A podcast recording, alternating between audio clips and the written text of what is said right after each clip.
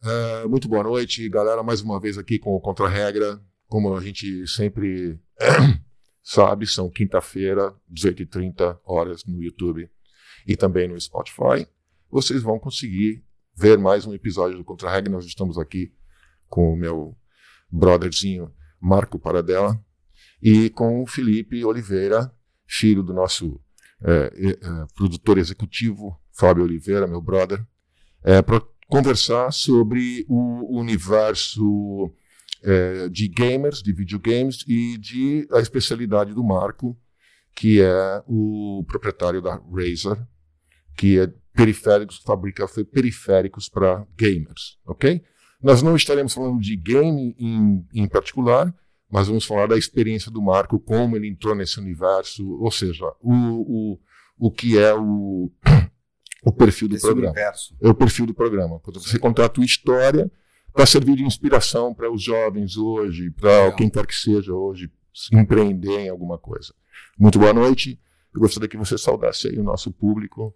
Bom, boa noite a todos. Obrigado, é um prazer estar aqui com vocês. Obrigado pelo convite.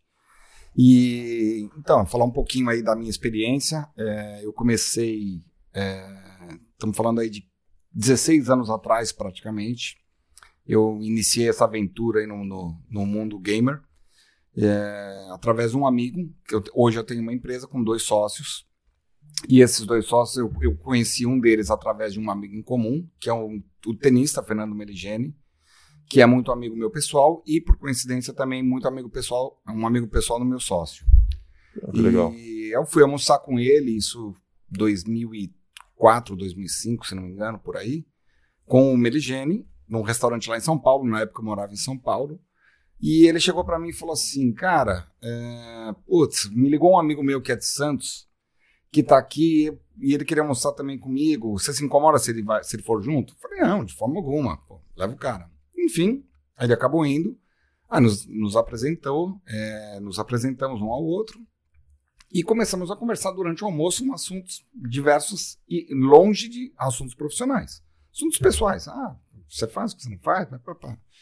Na hora de ir embora, o Vitor, que é o meu sócio hoje, ele foi abrir o porta-malas do carro dele para pegar uma encomenda para o Meligene que ele tinha trazido dos Estados Unidos.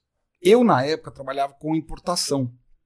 Quando o Vitor abriu a, a, a, o porta-mala, eu vi uma, uma, uma, caixa com um endereço, uma etiqueta de uma empresa, US Express Miami.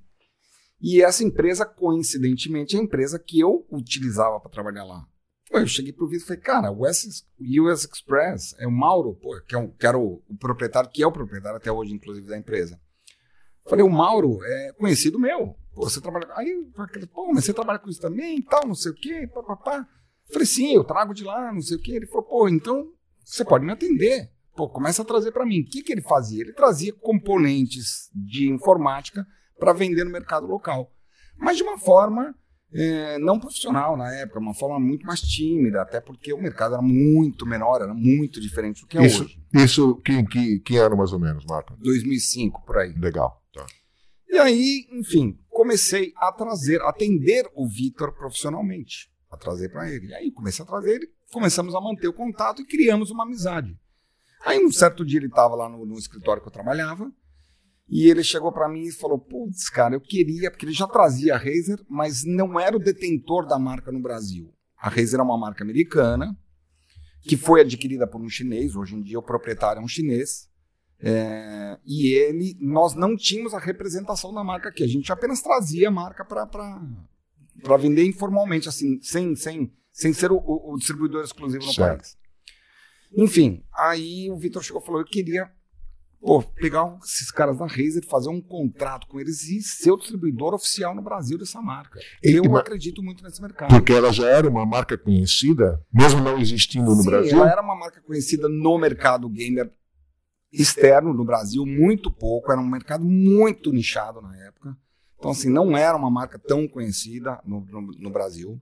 Era muito pouco conhecida, até porque o mercado gamer na época ele era muito pequeno ainda. Certo. Então, assim, é, poucas pessoas tinham acesso, era mais quem viajava para fora que conhecia. E, e, a internet ainda estava no movimento de, de, crescimento muito forte naquela época. Então você não tinha como hoje, você não tinha as redes sociais que você tem hoje, e que são excelentes divulgadores do meu mercado. Então você não tinha isso. Enfim, aí o Vitor chegou para mim na época e falou assim, cara, é, eu queria pegar a representação da, da, da no Brasil. Eu falei, pô, interessante, eu acho bem legal. E eu, eu, por, eu fui uma pessoa durante minha vida inteira, eu sempre tive um perfil empreendedor. Então, eu trabalhei 10 anos no mercado financeiro, em banco, até que chegou um ponto que eu saí, eu pedi demissão e falei, cara, eu quero trabalhar para mim. Minha irmã, que sempre foi é, é, é, empregada, né, vamos chamar assim, ela fala, pô, você é louco, cara, você não vai fazer isso. Pô, cara, você vai largar um emprego no banco para tentar. Eu falei, cara, é meu perfil. E você já estava bem no banco? Já tinha uma posição? Ah, pô, tinha uma posição ok. Na, pra época, ok, era boa. Não era, não era ruim, eu era, sei lá, eu era. Não era nem gerente ainda, eu era um analista sênior. Mas eu estava trilhando uma carreira no, no, mercado financeiro. Teoricamente, se eu seguisse, eu provavelmente prosperaria. Não sei, não sei até direcionado, que ponto. Né? Mas, é, mas você não sentiu que era o teu. O não teu... era o que eu gostava. É, tá, eu, legal. Eu não era aquele cara que gostava de estar oito e meia da manhã no banco, colocar o terno e gravata e chegar e ficar até as seis da tarde, e fazer aquilo, entendeu? Eu, eu, sempre fui um cara muito expansivo, eu gosto de conversar, eu gosto de, de, de, de improvisar, entendeu? Então, enfim.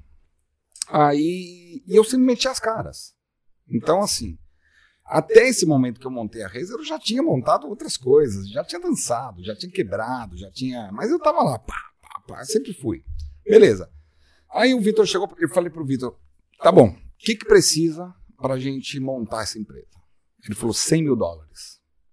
Isso em 2006. Tá. A gente precisa de 100 mil dólares porque preciso fazer uma ordem mínima de 100 mil dólares. E aí eu consigo assinar um contrato de, de exclusividade. Eu não me recordo qual era a paridade do dólar na época. 100 mil reais. Ah, eu acho que era um pouco mais na época, né? Ah, 200 mil, vai, porque era o primeiro mandato do Lula, né? 2002 a 2006 foi o primeiro mandato do Lula. É, foi o é, primeiro talvez, mandato. vai, 250 mil reais. É, 200 assim, mil reais, é no máximo. Era. Bom, aí eu cheguei pro Vitor e falei, tá bom, eu entro, eu arrumo. Detalhe, eu não tinha nem 5 mil. eu não tinha nada, nada. Aí, cara. mas eu virei para ele e falei, eu topo. Eu, porque eu acreditava na ideia, eu já era amigo do Vitor, eu, eu, o, o, o, perfil dele empresarial, claro. é, a seriedade, a confiabilidade, são coisas que me chamaram muita atenção. E, e nessa época você estava em que setor? Eu, eu trabalhava com comércio exterior. Com comércio exterior, fazendo o quê? A gente eu, eu, era, eu era um autônomo. Eu tinha um amigo meu que tinha uma comissária de despacho. Certo. Eu era um autônomo. Eu, eu tinha uma mesa lá. Tá, você fazia o quê? Despacho ou doneiro? Despacho ou doneiro. Ah, o que tá. eu fazia de, de, de de negócio, eu ganhava comissão. Se eu não fizesse negócio nenhum, eu não ganhava, ganhava zero comissão no mês. Legal. Então okay. eu era autônomo. É, muita gente trabalhava assim. Exato. Tipo e, frila. Tipo um frila. Frila, frila, me defendia. Legal. Bom, enfim, aí eu cheguei e eu falei, quanto tempo preciso? Você precisa dessa grana? Ele falou, 30 dias. Eu falei, tá bom, eu dou um jeito. Aí eu saí, cheguei pro Merigene, o tenista. falei, man, vamos sair pra jantar? Ele falou, pô, vamos. Aí fui jantar com ele, nunca mais esqueço. A gente foi num restaurante Jen, no, no Itaim. Fomos jantar um japonês. Aí eu cheguei e falei, cara, é o seguinte. Pô, sabe o Vitor, teu amigo, você me apresentou, ficamos muito amigos, papapá, papapá, o cara tá com essa ideia, empresa assim, assim, assim. Cara, é um negócio que eu acredito pra caramba, preciso de 50 mil dólares. Aí o Merigênio pensou, falou, eu te empresto. Olha. Eu, eu, eu, confio, pô, eu confio em você pra caramba. Eu, é um amigo muito próximo, sou ainda amigo muito próximo dele.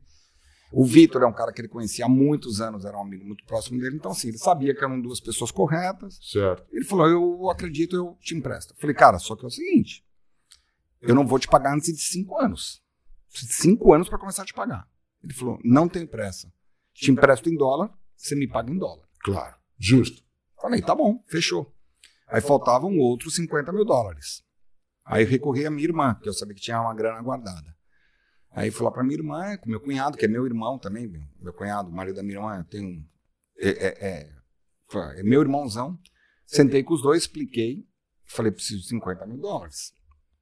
Aí minha irmã já é mais pé no chão. Meu, você tá louco, você não pode fazer isso. Como é que você vai fazer? Porque é você vai dinheiro. quebrar, porque não vai dar certo, porque não sei. Claro. Falei, Renata, cara, confia, vai dar certo. Pá, o negócio é assim, é um mercado bom, é um mercado promissor e papapá. Bom, enfim.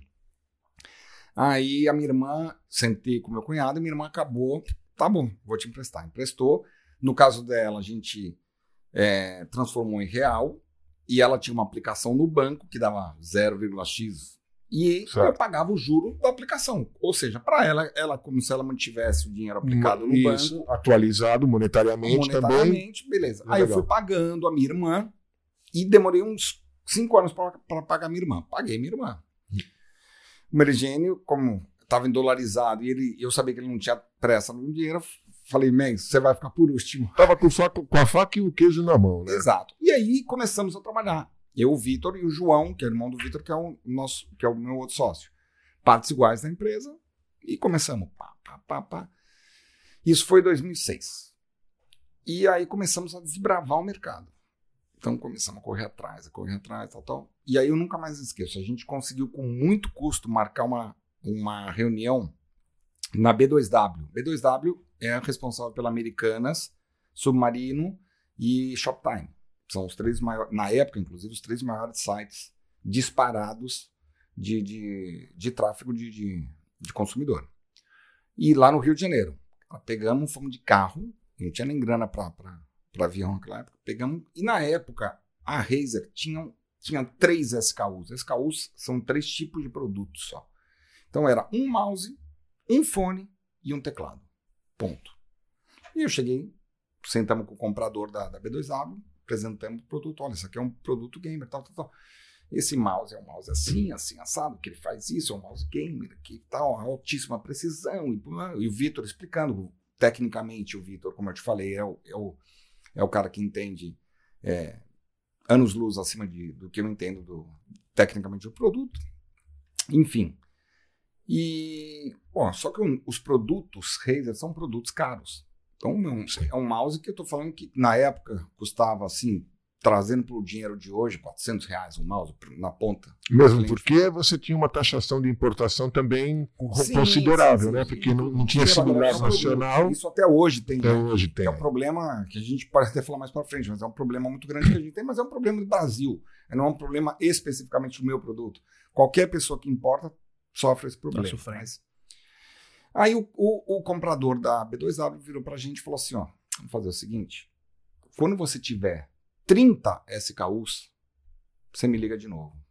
Aí você vem conversar comigo, porque três SKUs, cara, eu não vou nem te dar atenção Caramba. balde de água fria. Enfim, aí saímos de lá, fomos voltando para São Paulo, cara, e começamos a trabalhar. Trabalhamos em clientes pequenos, fomos na Santa Efigênia, tal, tal, tal, e começamos a ir colocando produto. Quando e a Razer foi crescendo também mundialmente. Em paralelo a isso, o mercado gamer foi crescendo também, óbvio. Então o mercado gamer foi adquirindo mais corpo, a Razer foi adquirindo um pouco mais de nome lá fora, e a gente foi trabalhando a marca aqui dentro. É, o Vitor e o João, os meus sócios, eram gamers. São gamers ainda. Posso, posso dizer que eles ainda são. Não são hoje é, é, ativos, mas. Então são pessoas que conheciam o mercado, O conheciam. mundo gamer. Exato. Tá. E aí, aí que eu acho que foi o casamento perfeito em termos de sociedade a gente, porque eles tecnicamente e comercialmente, em termos do nosso mercado, conhecem muito bem, e eu, particularmente, tenho uma experiência melhor em- na questão logística, na questão de gestão da empresa, na questão Claro, de claro. pessoas, que é o que eu Teu background, hoje. teu background com comércio exterior tem tudo a ver. Exato. Tem tudo então, a assim, ver. eu, inclusive, cuido na hoje na empresa, eu, eu mantenho isso. Eu não sou o cara do marketing, eu não sou o cara comercial, eu sou o cara do back-office, eu sou o cara que cuida da logística, eu sou o cara que cuida do- das Sim. pessoas, eu sou o cara que cuida do financeiro e por aí vai. Tá, eu entendo. Enfim, quando a gente estava em 2009, o Vitor morava em São Paulo nessa época, o João aqui em Santos. O, o João e o Vitor tinham um site deles que chamava 3D Virtua, era um site deles. O site deles comprava da, da minha empresa, da nossa empresa, para vender na internet. Tá? E ele começou a fazer assim. Então, é- é- ele era o meu maior cliente. Eles dois eram Tá. os maiores clientes da empresa. Enfim, e a coisa começou aí, começou aí. Só quando chegou em 2009, a gente estava na seguinte situação. Eu sentei com o Vitor, eu cuidava da grana, de tudo. Falei, Vitor, nós estamos na UTI. Ô, louco. A empresa estava na UTI. Falei, cara, é o seguinte, a gente tem um estoque, sei lá, 100 mil reais em estoque. A gente deve 350 mil para o banco. Fatura 30 mil reais no mês e deve 100 mil dólares para a Razer, pro, pro fornecedor. Ou seja, cara, tá quebrado, quebrado. Aí o Vitor chegou e falou assim: vamos fazer o seguinte: você consegue segurar mais três meses a empresa? Falei, cara, consigo. Mas eu acho que é difícil. Ele falou: me dá três meses. Eu vou. Porque o Vitor, em paralelo, ele é. ele é funcionário da Razer. Ele é o, ele é o, o gerente geral da, da, América Latina da Razer. Então, assim, ele. o que, que ele fez? Foi até a Razer, chegou para a Razer e falou assim: eu quero é, que vocês me dêem uma grana para eu fazer um, um aporte maciço em marketing, para a gente dar um up na marca. E foi lá, conversou e a, eles compraram uma ideia. A Razer comprou a ideia. Falou, tá bom, eu vou te dar uma grana. Não me recordo, em termos de valor, eu não me recordo quanto, mas eles deram um budget para a gente investir em marketing. O que, que a gente fez? O Vitor estava cansado de São Paulo, queria voltar para Santos, isso 2009. É, aí ele voltou para Santos, ele falou, vamos levar a empresa para Santos, porque o custo de você manter uma empresa em Santos, no mínimo 30% inferior a São Paulo. Sim. Em termos de pessoas, em termos de locação, salários, de tudo, tudo, de tudo. E aí eu falei, beleza. Então trouxemos a empresa para Santos em 2009. Eu morando em São Paulo, eu tinha casado em 2008. Eu morava no Brooklyn na época. E aí eu, o Vitor e o João aqui começaram a trabalhar daqui e eu descia para Santos. Eu fazia o inverso, né? Normalmente as pessoas de Santos sobem para trabalhar em São Paulo e voltam no final do dia. Eu saía de São Paulo para vir para Santos, trabalhava e voltava no final do dia. E eu fazia isso duas vezes por semana inicialmente. E a empresa começou timidamente a se recuperar e crescer. Crescer. Aí conseguimos fechar uns acordos com o B2W, conseguimos colocar nosso produto lá dentro e as vendas começaram a inflar. E aí a gente, na época, quando a gente veio para Santos, a gente tinha três funcionários. Tirando nós, os sócios, né? Então, uns a empresa eram seis pessoas. E, enfim, a empresa começou a crescer, contratamos um, dois, três, já estávamos em dez funcionários. E aí o Vitor chegou uma época para mim e falou assim: Marco, cara, não dá mais para você vir duas vezes por semana. Preciso de gente aqui, preciso de você aqui. Então, ou você vem é, efetivamente, ou eu vou ter que contratar um gerente operacional para ficar aqui trabalhando. Sim, sim. Aí eu estava com a minha vida em São Paulo também meio complicada cara, não tava legal. Virei pra minha mulher e falei: Você topa o desafio da gente morar em Santos, tentar a vida em Santos? Ela falou: Topa. Aí me mudei para Santos. Isso 2011. A empresa veio para cá em 2009, ela ficou dois anos e eu subi em dezembro. Aí hum. depois, em 2011, eu vim morar em Santos, efetivamente. E de lá para cá, aí sim a gente começou a, a, a solidificar. A coisa germinou. É que, na verdade, vale, vale a pena ressaltar que o boom hoje que a gente considera é, da área gamer foi de 2011 a 2015 foi o maior boom da área gamer que teve praticamente nos últimos 20 anos. Até aí tinha campeonatos mundiais, tudo, mas principalmente aqui no Brasil foi muito grande. Por conta também do desenvolvimento do, do principal jogo, LoL, um monte de outros jogos foram desenvolvendo e aí teve esse boom. E com, também por conta desses jogos, a Razer com, com certeza também começou a melhorar, sim, né? Sim. Começou a se desenvolver. É porque no nosso mercado ele funciona da seguinte forma: você tem os publishers, que são os donos dos jogos. Então ele está falando do LoL. O LoL é um jogo que é o League of Legends, que foi, hoje em dia acho que não é mais, eu não tenho certeza, mas foi o jogo mais jogado do mundo. É, ele tem um, uma empresa que é a dona dele, que é a Riot. Aí você tem outros publishers, a Warner, e, e cada jogo, e esses, essas publishers fazem os jogos. Tudo bem, você tem um jogo, você tem um carro, aí você precisa. Como que você vai manuse manusear, manusear. Aí entram, entram os periféricos. Entram os periféricos. Entra o fone e tal. Então, Volante. Exato, a gente começou a surfar um pouco nessa onda. Tá. E, e aí, em paralelo, a gente tinha feito um trabalho. Desculpa. Nós tínhamos feito um trabalho de marketing é, intenso com a marca, que nos posicionou como a marca gamer número um no Brasil. E na época a gente tinha quem eram os nossos é, é, concorrentes. concorrentes. Logitech, que é uma empresa que tem uma qualidade muito grande. É... Só que a Logitech é uma empresa que ela não estava 100% focada no gamer. É uma empresa office também. Então a Logitech ela tem produtos office e tem produtos gamers também. Razer não. Razer é uma marca gamer. Todos os 100% dos meus produtos são focados para o mercado gamer. E nós ficamos em primeiro lugar é, nesse crescimento. E a empresa como um todo. Na América Latina ou mundialmente? Mundialmente. Mundialmente. Uma Mundial. marca mundialmente. Foi, foi Mas assim, é, uma curiosidade agora que me veio na cabeça.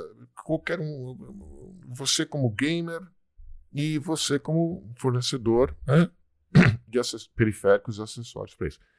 Por que, que precisa de um, de um microfone tão bom?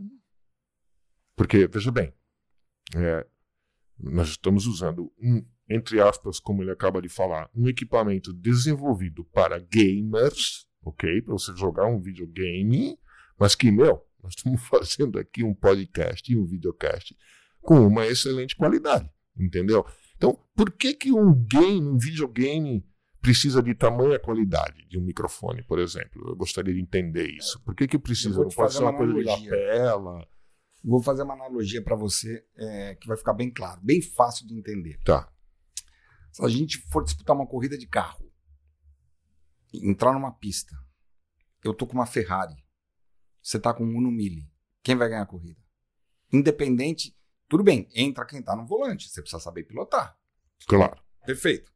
Mas, se eu tiver uma Ferrari e eu sei pilotar, ok. Eu não sou um, eu não sou um piloto de Fórmula 1, mas por mais que eu sou um cara que sei pilotar, Certo. eu tenho uma Ferrari, o Rubinho Barrichello tá do meu lado no Uno Mille. Não tem como ele ganhar de mim, mesmo sendo o Rubinho Barrichello. Porque se eu sei pilotar, eu vou conseguir pilotar a Ferrari e não tem como ele me, me pegar. Não, eu, eu, eu, eu, eu- eu- o que eu digo para você é o seguinte, porque ó, se você observar aqui, você tem um microfone, certo? Ok? Que teoricamente você é um gamer, Sim. ok? Você está ali jogando, controlando o teu volante, ou um joystick, ou whatever, o que for. É, o que eu me- o- porque assim, eu estou impressionado com a qualidade desse equipamento. O Fábio também é um que não pode me deixar negar. Realmente o equipamento, o microfone é sensacional. Para isso que a gente está fazendo e não é dedicado a isso, entendeu? Então, assim, a necessidade de você falar. Vocês trocam ideias durante o Então, é que, jogo? na verdade, o que acontece? Hoje, existe dois. Normalmente existe dois tipos de público. O público for fun, a pessoa que vai lá pra jogar simplesmente porque gosta do jogo, quer jogar, e as pessoas que levam o jogo um pouco mais a sério, que querem se tornar mais profissionais no jogo. E vou botar 70% dos jogos hoje online, você tem o uso de microfones, você conversa com outros jogadores. E durante o jogo você tem que fazer é, chamadas, você tem que fazer é, orientações, tudo isso. E você tem um microfone de uma webcam, por exemplo, uma webcam barata, é um microfone completamente ruim. Você não vai ter o mesmo nível de comunicação do que você tem um microfone de um Entendi. equipamento profissional. Entendi. E isso você indo levado para equipes, que a Razer hoje patrocina grande parte das equipes de esportes mundial, Uhum.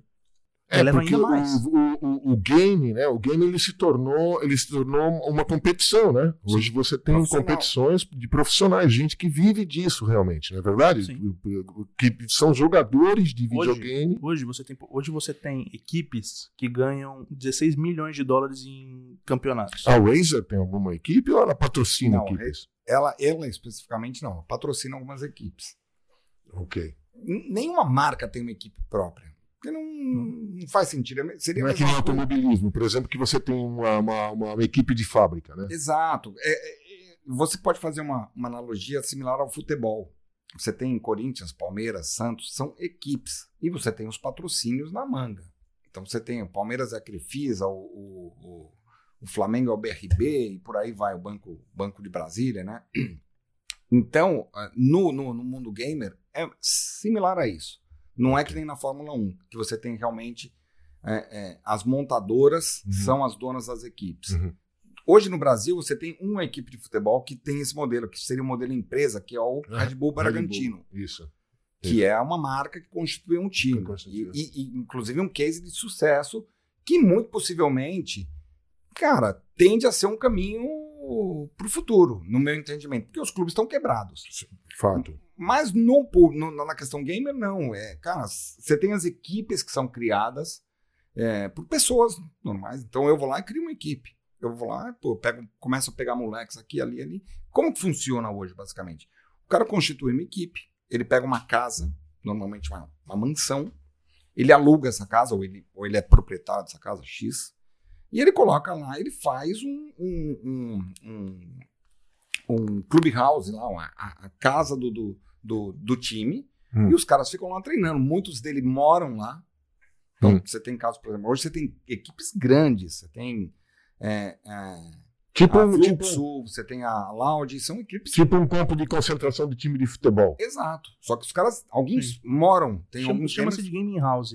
Game House. É uma causa. Hoje, hoje muito o game office está muito em moda. Hoje você tem pessoas que, até por questão é, pessoal de cada um, você mora. Tem muitas pessoas que moram, vai, até juntas, mas vão para esse lugar para treinar. Mas hoje, ainda a maior parte é em game house, que é essas pessoas que Ok. ficam numa casa Ok. para se dedicar 100% ao jogo. E me diz uma coisa, Marco. é, obviamente, a Razer, como sendo um fornecedor de periféricos, né, de acessórios para a- o videogame, é, vocês têm algum budget, alguma coisa assim, ou, e, a- o CEO lá, ou a empresa principal, investindo em tecnologia para cada vez estar melhorando mais? Porque eu vejo, eu vejo assim, é, o futuro do, do, do, do videogame, né, de- digamos assim, né? Porque eu estou aqui pensando, eu, eu, eu lembro a primeira vez que eu coloquei esse, esse, esse headphone, que era do eh, namorado da minha filha, que é um, um videogamer assim, meu, o cara, o moleque passava. Eu ia passar assim nos finais de semana na casa da minha filha, o moleque passava 12 horas por dia na jogando. frente do computador jogando aquele de, de tirinho, sabe? De tirar tiro. de- e também com FPS. isso aqui, e falando com os amigos, mas usando esse negocinho aqui, tá? E eu vi aquilo e uma vez ele me colocou um óculos de virtual reality. Foi pela primeira vez que eu coloquei um de realidade virtual. Meu Deus do céu, o que, que foi aquilo, cara? Eu alucinei.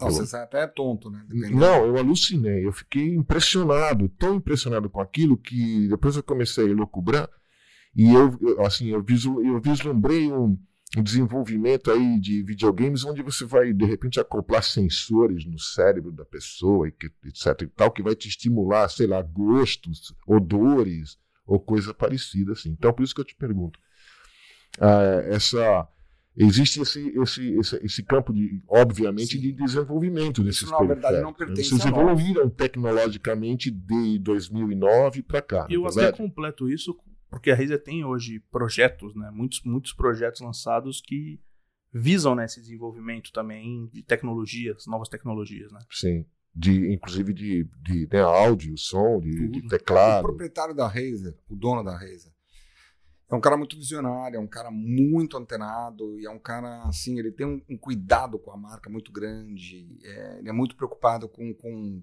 com cada detalhe que envolve a marca. Então, vou te dar um exemplo. A Razer não tem, a Razer não fabrica com- é, É verdade. volante. É verdade. Por quê? Quem é o melhor? Qual é o melhor volante que existe hoje? Logitech. Logitech. Normalmente, é no meu mercado. Então, assim, no, no passado, ele foi lá e tentou fazer.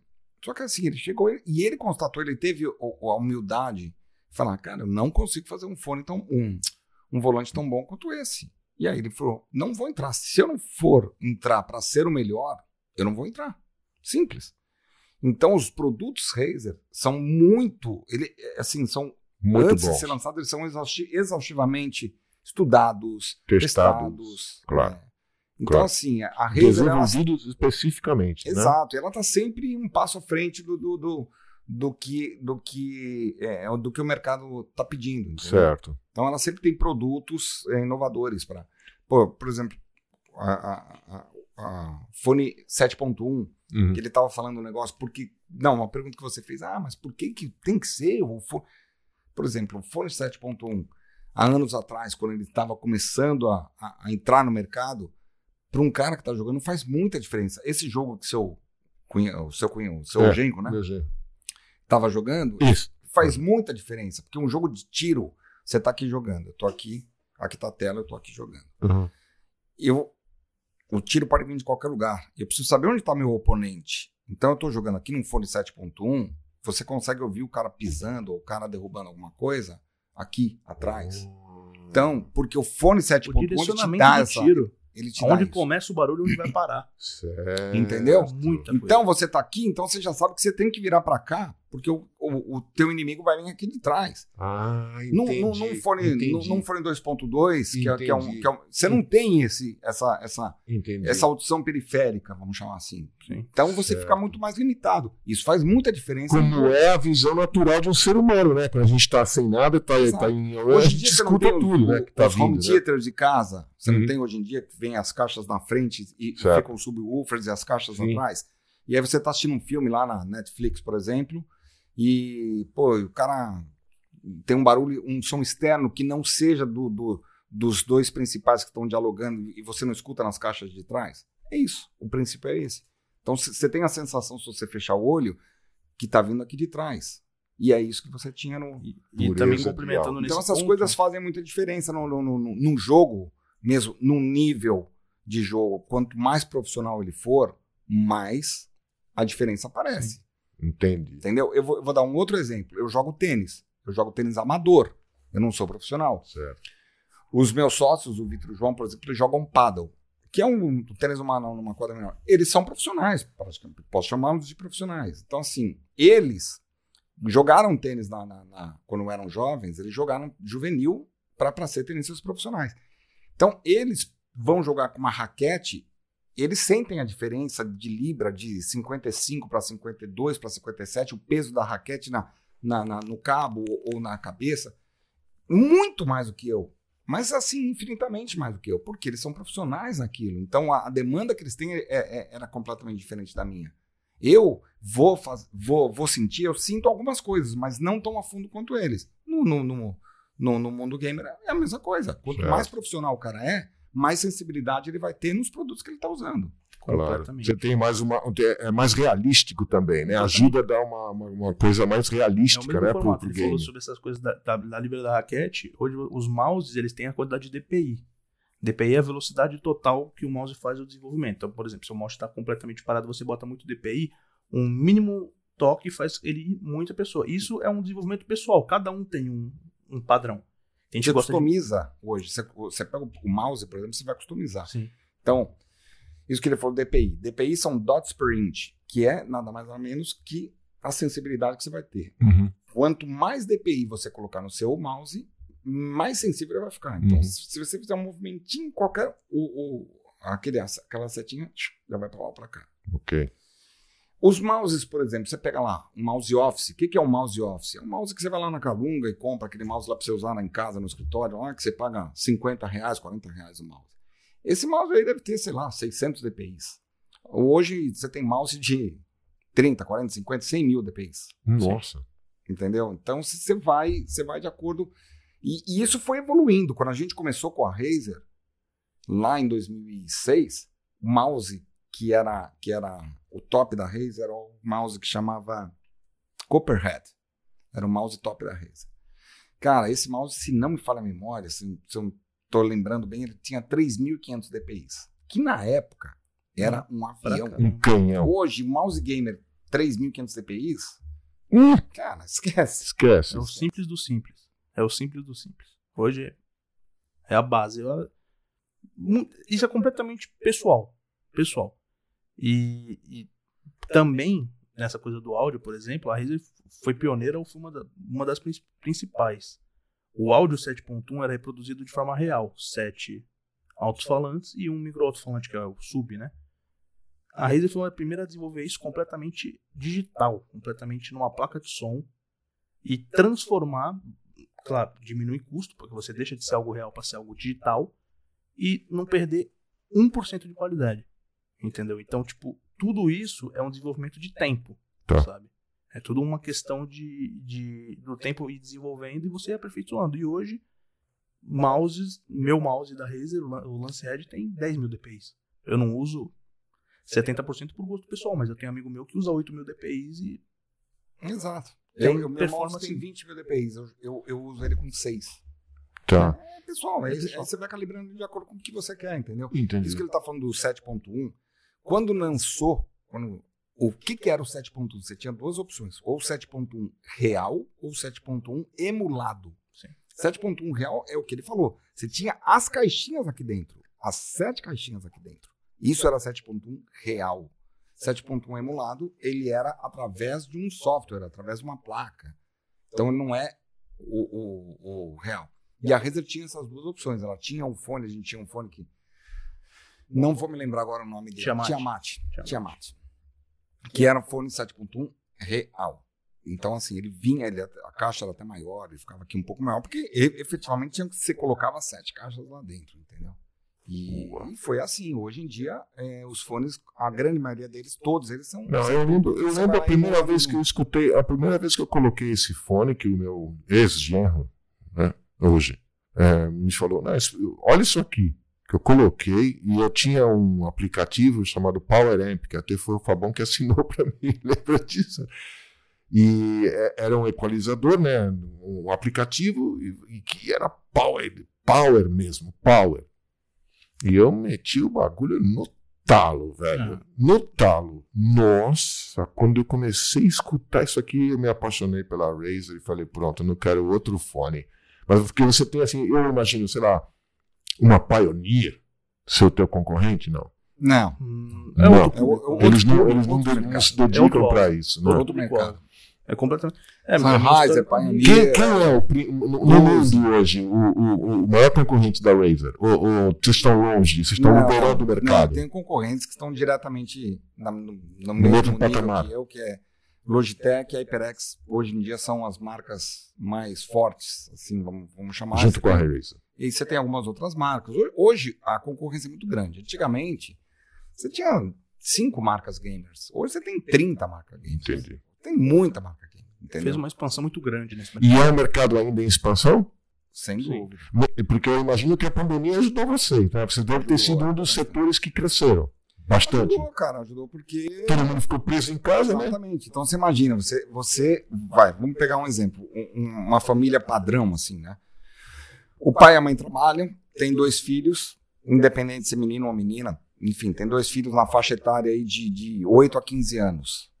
E todo mundo levando a vida normal, os filhos na escola, pai e mãe trabalhando, aquela história toda. Beleza. Começou a pandemia, pai e mãe dentro de casa, os filhos dentro de casa, aula online.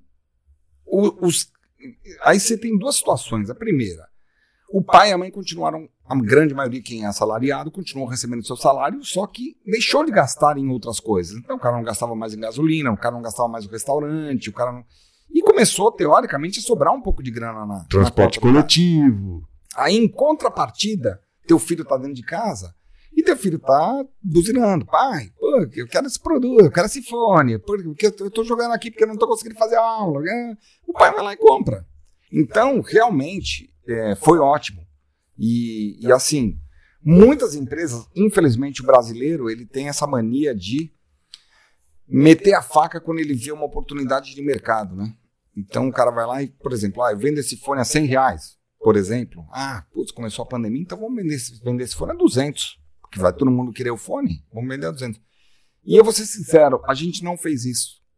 É uma coisa que a gente até nos, a gente se orgulha. Em nenhum momento a gente nós mudamos o- os nossos preços, a gente manteve os nossos preços, muito pelo contrário, a gente aproveitou, tinha, tínhamos produtos é, um pouco mais antigos que estavam no nosso estoque ainda, a gente fez um preço legal para poder girar mesmo. Então, assim, realmente vendemos bem.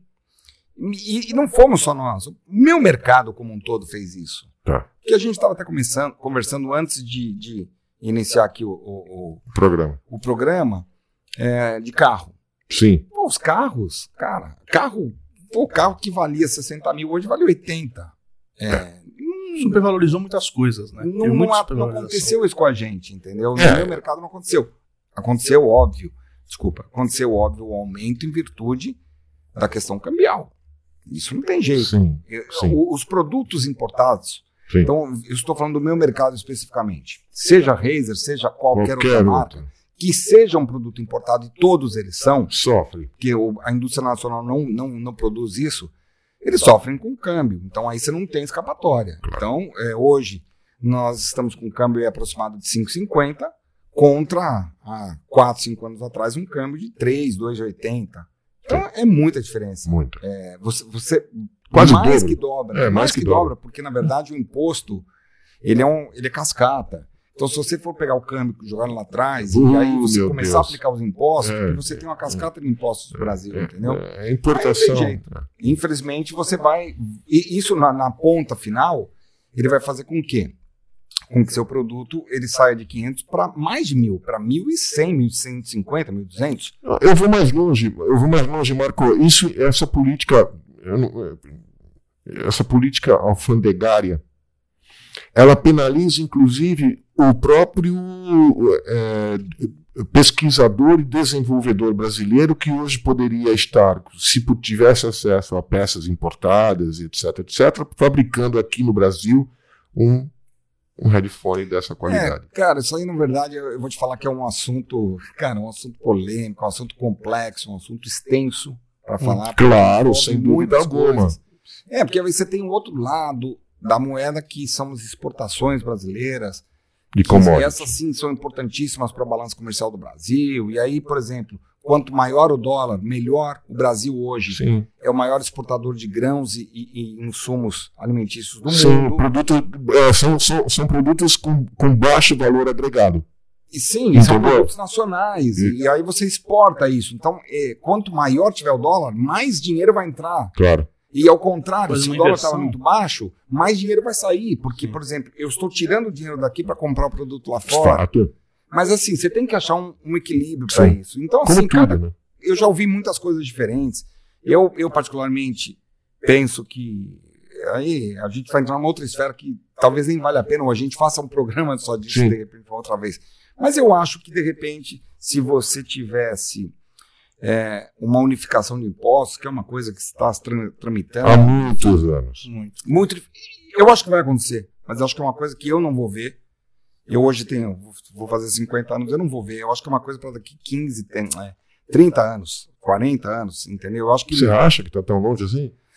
Eu acho porque. Como empresário, falando. Falando como empresário. Sim, porque você não consegue, num, num país, você não consegue fazer uma coisa radical. Ah, não, então tá. Então, você vem uma coisa cultural de 200, 500 anos.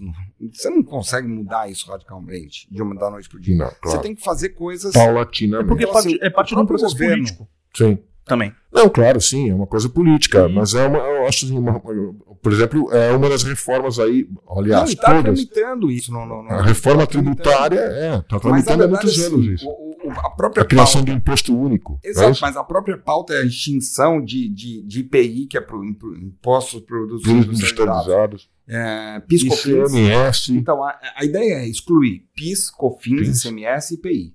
Mas isso, na proposta que foi apresentada no Senado agora, inclusive, está tramitando, é uma proposta para você fazer um teste com isso por 10 anos em paralelo. Então, assim, o processo é muito moroso. Sim, mas eu já acho válido, eu já acho muito válido Total. isso. Tomara que vire. Total válido. Tomara que Assim, vire. Você tem outra aí, você entra numa outra esfera, você tem esfera do, do, do- Infelizmente, muitas empresas, a gente tem um Paraguai aqui do lado, tem muitas, tem muita muamba disso. Então, os meus produtos mesmo eu apanho muito com relação a isso. Porque, infelizmente, tem muitas empresas que vão lá, o cara vai lá, pega, atravessa, o, tem as N formas de atravessar o, a fronteira, Uhum. e o cara começa a vender. Mercado Livre, por exemplo, é uma plataforma digital de venda. Né? Hoje em dia, você, no nosso mercado, as plataformas digitais elas correspondem a 70%, 80% talvez de, das vendas. Tá ok. Não, é uma realidade hoje. O mercado, o mercado online É é, base isso tem. é inexorável, não tem como Não, fugir. é irreversível. É irreversível. E muito- Só que você até tem hoje que criar tem algumas regras. Ah, Hoje- claro, eu hoje também você acho. não tem. Uhum. Então, por exemplo, você vai no Mercado Livre hoje e você vai achar um monte de gente vendendo Razer. Tem um monte de gente vendendo Razer lá que, por exemplo, o cara não tem origem. O cara vai lá e traz. Aí, eu, eu mesmo já fiz esse teste várias vezes, de comprar. Eu chego pro cara e falo, cara, me dá minha nota fiscal. Não emito nota. Mas eu quero. Então me devolve o produto, eu te devolvo o dinheiro. Eu não emito nota. Por quê? Porque o cara traz anda sem pagar imposto. o cara traz sem pagar imposto do, do, do Paraguai e vende aqui. Só que, o que acontece? Esse cara continua vendendo e ah, foi lá e veio, fecharam a empresa dele. Tem uma empresinha do Centro Nacional, vão lá e fecham a empresa do cara. O cara no dia seguinte abre outra empresa. Acabou. Aí o cara começa a vender. Então, assim, você não tem. Hoje em dia, eu acho que era, era até relativamente fácil de se resolver isso. As plataformas digitais têm que ser responsáveis pelo que se comercializa. Simples. Você sofre com contrabando? Muito. É mesmo? Muito, muito, muito. Não só eu. Todo o mercado gamer sofre. Falsificação também, muito. Quanto maior, quanto mais, quanto maior for o valor agregado do produto, Porque tem gente falsificando o Razer. tem gente falsificando tudo. Tudo. Você tá Hoje brincando? tem falsificação de Você ditado, teclados, nada se cria, tudo se copia? É, Opa, é muito, é muito, é muito. Então você tem falsificação, você tem o, o, a, a, a comercialização é, ilícita, ou seja, uma, sem origem. São, são, são dois, e, e dentro dos, das plataformas digitais. O cara vai lá e, e comercializa. Se talvez as plataformas. você já dimensionou? Você já dimensionou quanto que isso É difícil. abocanha do teu de um hipotético Difícil. É porque não tem uma base né, pra calcular. É difícil. Talvez, sei lá, 30%, não sei. Tipo, é, Uau! é alto, é alto. É alto. É preocupante. Muito. Muito. E eu e, e ainda tem um outro ponto. Eu, como Pô, Marco, representante, 30%, Marco. tem, tem produtos, depende do produto. Tem produtos que é zero. Por exemplo, teclado. Teclado é quase zero. Por quê? Porque o teclado é grande, o teclado é pesado. Então, o custo para você trazer o teclado é muito maior do que o custo para você trazer um mouse. Entendeu? Quanto menor for o produto, maior o valor dele, pior o cenário. Vou dar um exemplo para você. Memória. Eu não, eu não trabalho com memória, mas memória. Hum. Memória é um negócio desse tamanhinho. Pesa gramas e custa muita grana. Sim. Cara, como é que você faz com memória? O ca- o cara vai para os Estados Unidos ou para a China, ele coloca na mala dele. Ah, sim. No, no, no, no, 5 na mil meia. memórias. Não, o cara pode colocar Na mala meia, cinco enroladinha, memórias. Se na o cara tiver alguma, algum, alguma facilidade para entrar. Claro. Acabou, cara. Acabou. Como é que você faz? Faz a passagem. E uma pergunta que eu tenho também, com essa parte de contrabando, a Razer no Brasil sofre muito, porque qualquer problema que tenha, como não tem emissão de nota, as pessoas caem em cima também nas redes sociais. sim. Isso também é um grande problema, né? Não, a gente- o que, que a gente faz? A gente, nós temos que nos defender juridicamente. Então, Sim. não tem, não tem escapar. Infelizmente, cara, o, o Brasil é um país é, é- é muito injusto com o empresário. Então deixa eu ver se eu entendi, Marco. Porque esse negócio me assombrou, velho. Na moral. Mas Eu é tô mesmo. assim meio chocado. Peraí, deixa eu ver se eu entendi a coisa. Então quer dizer que o Boris hoje pode sair daqui, pegar um desses bumba aí, sacoleiro, É que aí. tem pro Parágua, vou lá, compro 20 headphones, venho pra cá, a- anuncio no Eu vou mais Mercado longe, Livre. eu vou mais longe. Você não precisa nem fazer isso.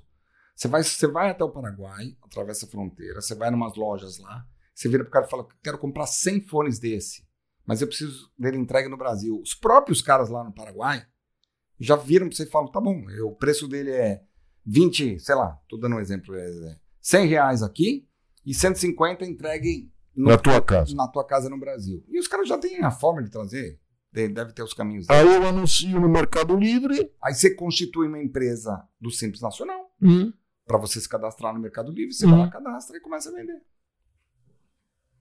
Simples assim. Legal, né? Só que é óbvio, eu vou lá e eu vou lá e fecho. Eu, eu, eu como eu consigo consigo chegar e falar esse cara não é não é não tem autorização para vender. Tem- Ah, tu mas vai assim, atrás do, do, do Mas figura. não tem como você ir atrás de tudo. É isso que eu tô te falando. É muita gente. É muito, parece Gremlin. Você lembra dos Gremlins? Você jogava um negocinho, ó, saía. Não tem como. Planta, isso é. Não tem. Cara. É impossível você. Você não consegue estancar isso, porque o mercado digital, o céu é o limite. Entendeu? Você não tem. E hoje em dia, com a questão. Aí você tem N fatores que corroboram para isso. Então, um, um- dos fatores é. Hoje a gente vive num país que economicamente a gente tem um cenário péssimo, o índice de desemprego é absurdo, você tem aproximadamente quase 15 milhões de desempregados no Brasil.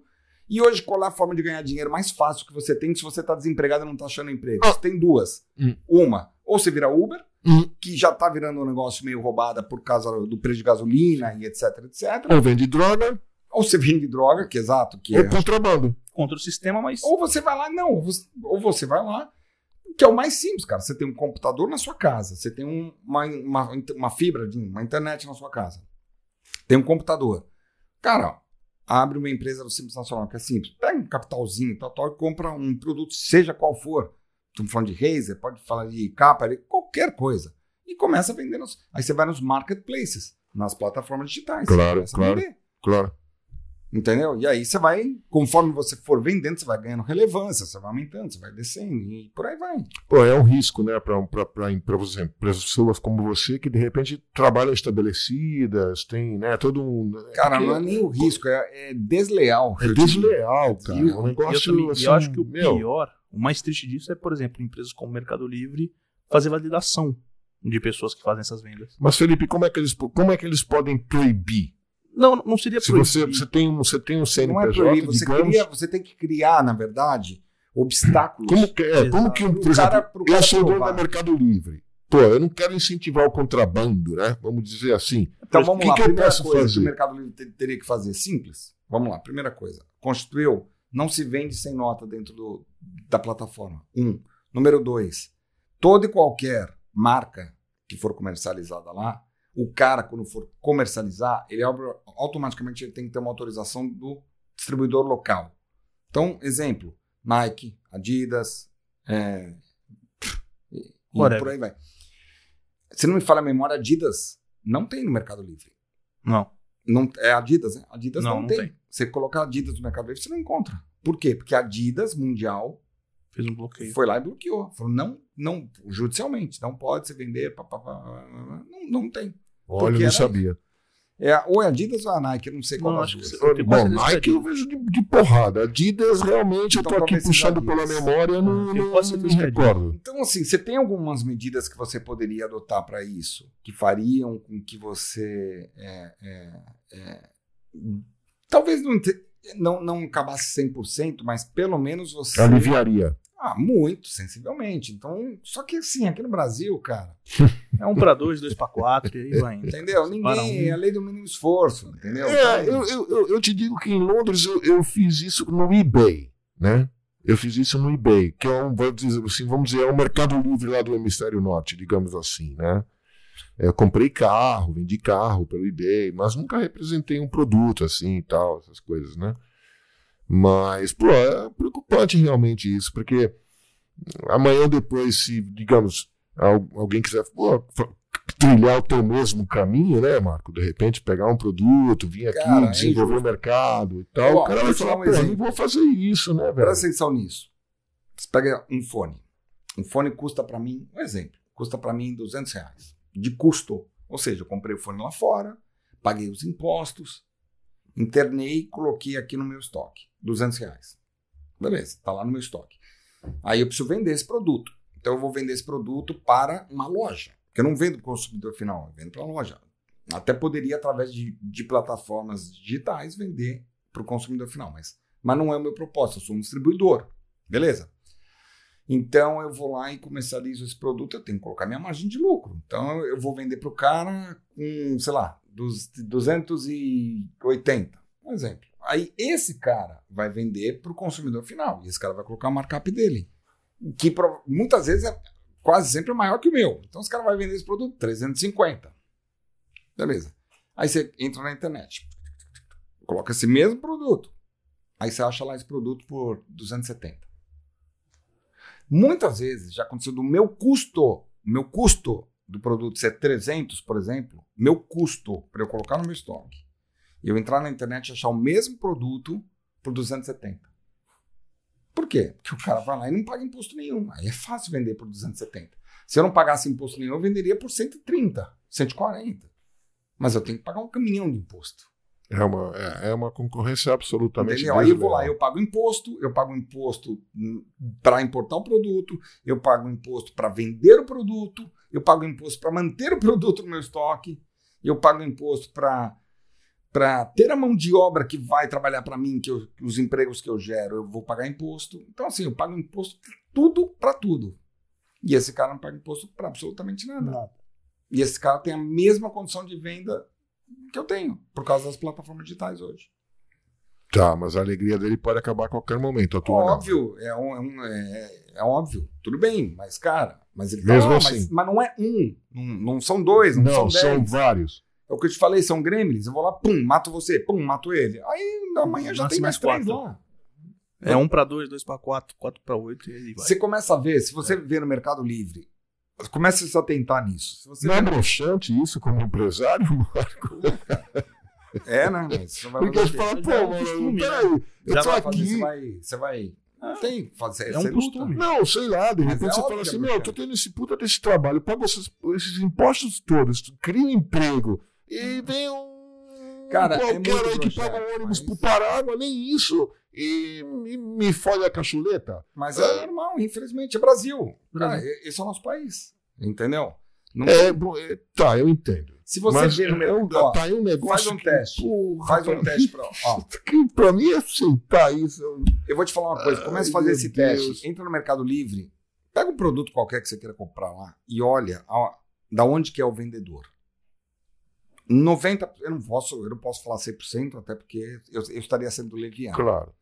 Mas a grande esmagadora maioria dos produtos é, que vêm sem origem, você pode olhar. Paraná.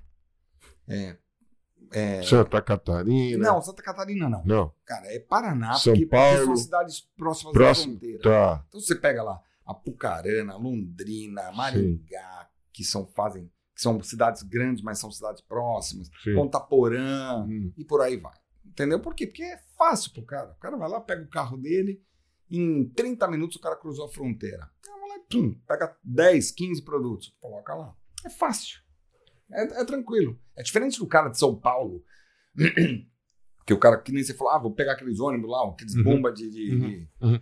É diferente, é outra pegada. Claro, claro, você Os pegar. caras têm um investimento É. diferente, o risco muito maior. Porque É. se o cara tá do lado lá. Eu fui simplista na É, parada. mas você você concorda? O cara tá próximo. Sim. ele minimiza Sim, sim, claro. Logisticamente, é, logisticamente ele tem uma vantagem enorme. É lógico, o cara tá do É lado. enorme, então, se é. o custo operacional dele é, é Pô, pequeno. pelo amor de Deus, o risco dele é zero, pequeno. mínimo. Porque assim, se ele se ferrar, ele Dentro vai da tua planilha de custos, o, o custo operacional dele é mínimo, mínimo. Então Mínimo. você pode, pode reparar, cara, quando você vê isso aí, cara, é, já, já levanta o radar que muito, muito provavelmente tem rolo no meio. O cara não vai te dar uma nota, Nenhuma garantia, né? Nenhuma garantia. É, exatamente, nenhuma garantia. Que é isso a diferença, por, por exemplo, pessoal, vocês que são consumidores, que gostam de consumir. Então amanhã você pode comprar um periférico desse da Razer com um desses caras que ele está falando aí, ok? E se der algum problema, você não vai ter quem recorrer, você vai jogar ele no lixo. Né? Ao passo que se você for diretamente naquele que tem tudo direitinho, que é o representante legal, exclusivo e tal, se acontecer algum problema com o seu periférico, você pode dar e o Marco vai dar um jeito, acredito eu, Não né? tenha dúvida. Não. É.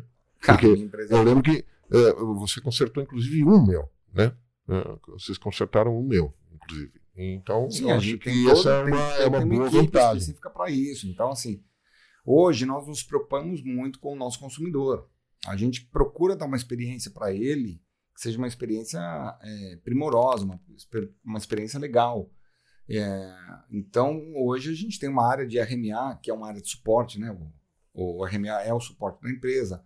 E, cara, qualquer problema que dá no teu produto, eu vou reparar o seu produto. Se não houver reparo e ele estiver na garantia, eu vou trocar para um novo. Claro, é isso, é isso. Então, Essa é a assim, vantagem de você de, de comprar de uma pessoa estabelecida, galera, entendeu? Você compra de um cara estabelecido, que paga os impostos direitinho. Essa é a diferença, você tem suporte para aquilo que você está comprando. Claro, se você comprar de um contra- contrabandista, entre aspas, né? Você não vai ter isso. Ô, amigo, deu um problema aqui no, no, no headphone que eu comprei, do- que, que eu te comprei de ti. E aí, hum, ó, amigo, não, presta assistência para você. Dançou, perdeu. Entendeu? Já era. Não, não tenho como consertar o teu headphone. E também não vou Mais trocar por outro. né? Não vou te trocar por outro nem a pau. A base é essa. né? É isso aí.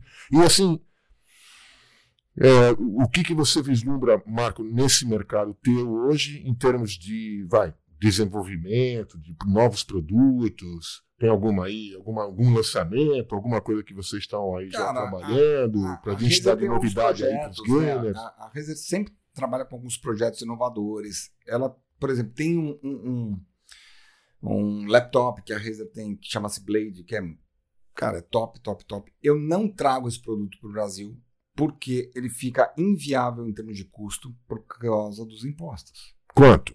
Cara, Dá para falar? aqui, ele Dá vai pra custar aqui falar? na ponta, na ponta, Ah, pro cara que for Na comprar, prateleira, pra eu, pra eu pra comprar. você comprar uma prateleira, 50 mil reais. Meu Deus, o- quê? Notebook? notebook. Notebook. Por quê? Porque, ó, 50 mil reais. porque faz a conta, ele custaria pra mim lá, ele- eu, eu pagaria mais de 3 mil dólares. Velho, eu vi, eu vi, eu acho que eu vi no Facebook hoje, você disso. Um, o iMac Pro agora, que o, o- a, a- a- a Apple tá lançando, 80 conto, 70, 80 conto. É, não duvido. A gente tem um celular aí valendo 15 mil. Lá você Cara, paga é mil uma caramba. É o teu carro. É, você pega um. Exato. muita gente. Você pega um iPhone aí, esse iPhone novo que saiu, é, 13. 13 Pro Max. Cara, lá ele custa acho que 1.200 dólares. O mais top é isso. Um Cara, aqui no Brasil, se você for na Vivo, se for na Vivo, aqui no Praia Mar, vai lá na Uhum. Vivo. Cara, você vai pagar 15 pau. Não, assim, eu, venho, eu voltei recentemente de Londres, né? Eu, eu tava morando em Londres até 5, 6 meses atrás. Foi um choque para mim chegar no Brasil.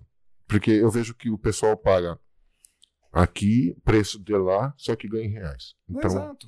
é assim, é um negócio assustador. Eu É fico muito complicado, cara. muito, Muito. complicado. Muito. E, e- e- e penaliza todo mundo. Entendeu? Penaliza todo mundo. E, enfim, bom, a gente vai enveredar aqui por um lado de, de governo e eu É. não quero falar isso porque o Não, negócio não, é é, não, é, complicado. não é nem velho. frito, cara. É, não, mas eu fico, boa. eu fico, pô. Porque assim, você vê, é uma. Você foi um cara que, né, pela, pela história que você relatou pra gente, é, pô, meu, né, se dedicou, tá se dedicando, teve uma ideia, foi lá fora, batalhou, né, estão trabalhando todos esses anos, e aí coisas como contrabando e política econômica atrapalha pra caramba, né, até, até desestimula às vezes, né, Marco? Às vezes você fala, pô, meu, pô, eu tô aqui, por que, que eu tô fazendo isso? Poderia botar meu dinheirinho lá na poupança e não sei. Então aí, 15 anos nisso aí, 16 anos. 15 anos em- em- enfrentando 16 essa agora, barra. 16. Com a- Deus fez 16. Com a Razer? 16 anos com a Razer. 16 anos com a Razer. E hoje, hoje a gente, hum, a nossa empresa, a gente criou uma marca nossa. A gente, no no meio dessa pandemia, a gente criou uma marca nossa. Ah, tá. Como, como assim? Uma outra marca? Uma outra marca que não a Razer. A gente está Ah. criando uma marca nossa para distribuir, principalmente cadeiras. Já tá no mercado? Não, ainda não. Ainda não. Tá quase lá, tá saindo do forno. Ah, não E- podemos dar o furo, não? Sim, não, pode, pode. Po- É uma, podemos dar o furo exclusivo? é uma marca que chama-se Force One. Force One. E- Opa, ó, galera, exclusividade do Contra-Regra, hein? Vai, vai, vai, Marco. Fala, fala. Fiquei, agora eu fiquei contente.